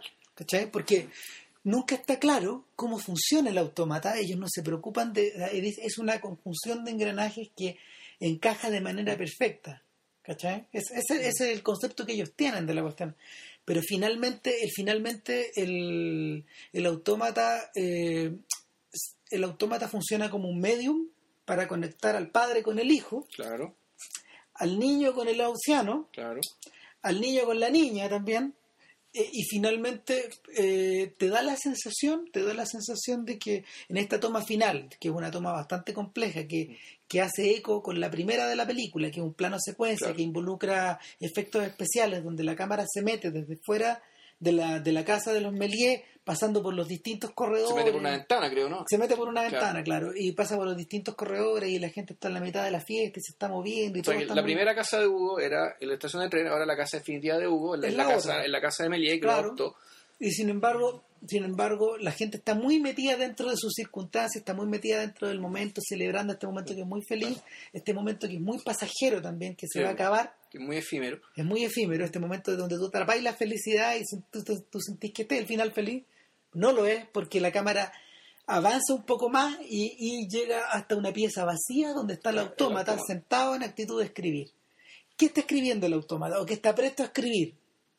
Es que, bueno, uno, no sé, hasta la, a lo mejor el autómata no tiene ninguna importancia. O sea, el autómata en realidad siempre fue la excusa. De partida fue la Sí, excusa claro que sí. para que pasaran las cosas. Y segundo, el autómata eh, no hay que verlo como objeto, sino como obra. Y, eh, y por lo tanto, vamos aquí lo importante no el autómata, sino que siempre va a ser importante el que creó el autómata. Y lo que el autómata suscitó. Es decir, el autómata solo, sin gente, no vale nada. Exacto. Y lo, y lo mismo que y, y- tal vez es la crítica que podría estar haciendo Scorsese respecto de el cine eh, el cine basado en tecnología digamos pero que no es capaz de transmitir lo genuinamente humano o sea la tecnología por sí sola digamos. Eh, en virtud de para mostrarla solamente para mostrar lo que puede hacer digamos que se yo Avatar ¿cachai? en el fondo es eso un- Mm. un- Avatar es como dijimos acá es una vitrina para que un tipo muestre su tecnología digamos puta no sirve de nada No sé, papá, él está mostrando hartas inquietudes más, como lo, lo- como lo expresamos esa vez en Mm. el podcast, digamos, pero, pero lo que tú sentías acá en, la, en esta toma final donde el autómata te enfrenta de frente, tal como te enfrenta, como te, como te había enfrentado a Melía antes, tal como por ejemplo Henry Hill nos había contado su historia, o tal como, tal como el vaquero de, de, de Edwin Porter nos, nos, nos, nos interpela disparándonos en, en esta peli, en este corto antiguo del asalto al tren ¿ya? una toma frontal, eh, primer plano. Eh, eh, que, que, que, que es un rostro y es un rostro hierático, es un rostro como de máscara. Se parece a esos, se parece a esos dioses griegos del comienzo de Pierrot Le Fou. El, estos, que, Ya. estos, estos que, estos que aparecen en la película de Fritz Lang, en esta Odisea de Fritz Lang. Este rostro que no refleja nada, para mí, para mí es como es, es pura acumulación de energía, pura acumulación de potencia que, que está presta a liberarse, pero necesita a alguien que la libere, ¿cachai? O ya tú lo ves así puta, yo lo- Y, y, y, y- me, y me parece me parece infinitamente misterioso. O sea, el, el hecho de que el hecho de que este el hecho de que este objeto esté echado ahí eh, y que, que parezca inservible en la medida de que no le den cuerda, en la medida de que no exprese lo que tiene Claro, adentro. pero, pero que al mismo tiempo está siendo tratado como una persona de la casa. Porque no está votado en cualquier lado, sino que él tiene su mueble, él tiene su lugar. Bueno, si ese es el misterio de los autómatas, ustedes lo han visto en YouTube, son increíbles. Esta gente que, estos monitos que tocan el piano, estos autómatas que escriben o que dibujan. Eh, En realidad, la soledad del autómata es como la soledad del, del osito de inteligencia artificial. claro, po. Eh, es, es, es- es es bastante Es muy parecido. parecido. O sea, eh, es el objeto no muerto. Nada, po. No, bueno, creo que ahora batimos el récord, creo que es el podcast más largo que hemos hecho y juramos nunca más volver a hablar de esta película. No, no, pero, Eh. pero al mismo tiempo, al mismo tiempo reconocemos que para nosotros es una suerte clásico moderno. O sea, yo creo que es un clásico instantáneo. O sea, Es un, tremen- es un, es un film inmenso, es, verdad. un- es algo que realmente. y, bueno, sabemos que no hay, no hay justicia en este mundo, sabemos que lo que diga el Oscar es cualquier cosa, pero. eh, lo, que- eh, eh, yo no sé, yo creo que esta película tiene. A diferencia de tantos clásicos que hay ahora que. O sea, el otro día hablamos del Padrino, como el Padrino es una película que en realidad cierra algo. No es que ahora habrá mu- muchas cosas, es más Claro. bien el cierre. Yo creo que esta película van a salir muchas cosas de Hugo Cabré. Hugo Cabré no es una película que cierra cosas, sino que esta película van a salir muchas Claro, qué cosas. interesante saber lo que viene para Scorsese ahora. Yo creo que viene... Y no digo parte de Scorsese siquiera, No. ¿cachai? Si el tema es no, que- ni siquiera. no, o sea, O sea, Hugo el- Cabré a abrir camino. O sea, de hecho, de hecho piensa que piensa que es el primer largometraje en tres dimensiones hecho con este nivel de seriedad, tal nivel de ta- tan nivel tan tan serio o, o- o- o- tan impresionante de ser la, los mecanismos que estos gallos utilizaron que el propio James Cameron se incorporó como como un spokesman no oficial a la promoción de la película. Wow. ¿Cachai? Porque, porque él empezó a hacer las rondas de prensa con estos gallos. ¿Cachai? Conscientes de que en el fondo no están tan. Ellos, este, este grupo de personas no está tan validado como él para hablar de esto. Él se mete al medio a hablar para validar los más todavía. Claro. Pero James Cameron aparentemente, claro, él es, él es el que está... Él sabe, la, la palabra inglesa es, la, es mejor que la española, el championing. Él, él, él, Sí, él pues. está championing, digamos, la- la- el 3D. No es que le esté promoviendo, es más que eso. digamos, él, él es como una especie de paladín que pone el pecho digamos, para, para, para defender esta tecnología ante críticas que son artísticas, técnicas, incluso, incluso con- monetarias. y cognitivas. Y claro. monetaria. ¿Cachai? De fondo que la cuestión es muy cara o que eh, tuvo en el 3D y la objeción yo creo que más lógica. O sea, está, está la objeción muy práctica para la gente que usa lentes, que ponerse otro lente encima de los lentes es una No, joda. una Es complicación. una complicación. El día que el 3D ne- lo- no necesite el lente, la va a resolver. Yo creo que la objeción de fondo, por una parte puede ser monetaria, pero eso también se puede abaratar. Yo creo que la objeción de fondo es el tema del enfoque, de- Claro. de- del, del cansancio que, te- que hace el ojo por tener que enfocar, ir enfocando más atrás o más adelante, digamos, puta, en la medida que, el- que la película te proyecta con el parallax negativo o positivo, digamos, que oscila de un lado a otro. Y de hecho, yo te mandé un artículo, no sé si lo leíste, Sí. que sobre la crítica que se hacía a Hugo en el sentido de que había momentos en que el montaje estaba descuidado, de modo que efectivamente se te cansaba la vista por tener que enfocar atrás, después adelante, después atrás, en, en, en lapsos muy breves. Es por eso que a veces la, es por eso que, Que la gente sale cansada. y no y había tipos que recomendaban que se vieran que, que vieran también la versión en 2D yo la vi también en 2D Ya. y la, la versión en 2D eh, es una película tradicional o sea, obviamente no pierde ningún significado que la película tenga Claro. pero pero es un, es un filme tradicional que, que es más luminoso Ya. es más colorido que el otro Claro, mira, a ver, yo creo que incluso el tipo que, que, que le que criticaba a Hugo en el sentido de este, en, en el sentido de que efectivamente la película no está del todo bien hecha en términos de el, el- el relajo, digamos, la, la facilidad para la vista. Sí decía que Hugo demuestra que el 3D puede usar, agrega calidad artística a una película. Claro no solo, no solo efecto. Ah, no, no agrega solo efecto ni espectacularidad, sino que eh, el 3D puede agregarle, puta, ¿cómo decirlo? Eh, aporta a la integralidad de una obra artística. claro de agrega una dimensión cognitiva y estética Entonces, el, yo creo que esta película también va a ser clave eh, Mm. para eso. O sea, una tremenda probablemente esta película sí haga que se tome en serio el 3D de una vez. O sea, Scorsese, de hecho, cuando le preguntaban en las últimas rondas, ya él decía, me encantaría poder hacer silencio, la película que ahora a hacer a La de los continuación, jesuitas. en tres dimensiones. ¿Cómo saldría? ¿Ah? Buena pregunta. Buena pregunta. Ya, Ya, pues. Eh, bueno, si llegaron hasta acá, eh, los felicitamos y muchas gracias por la, Les damos nuestro Oscar personal. por la confianza que nos tienen y bueno, que estén bien. La próxima semana, lo anunciamos desde ya, eh, va a ser eh, va a ser un podcast bien particular, especial. Vamos a hablar del Padrino y el Padrino 2, usando como excusa el reestreno en cine de- de- Claro. del clásico de Coppola. Y por primera vez Vamos a tener un invitado. Vamos a tener un invitado que va a ser Daniel Villalobos, ex analista. Chau. Chao, que estén bien.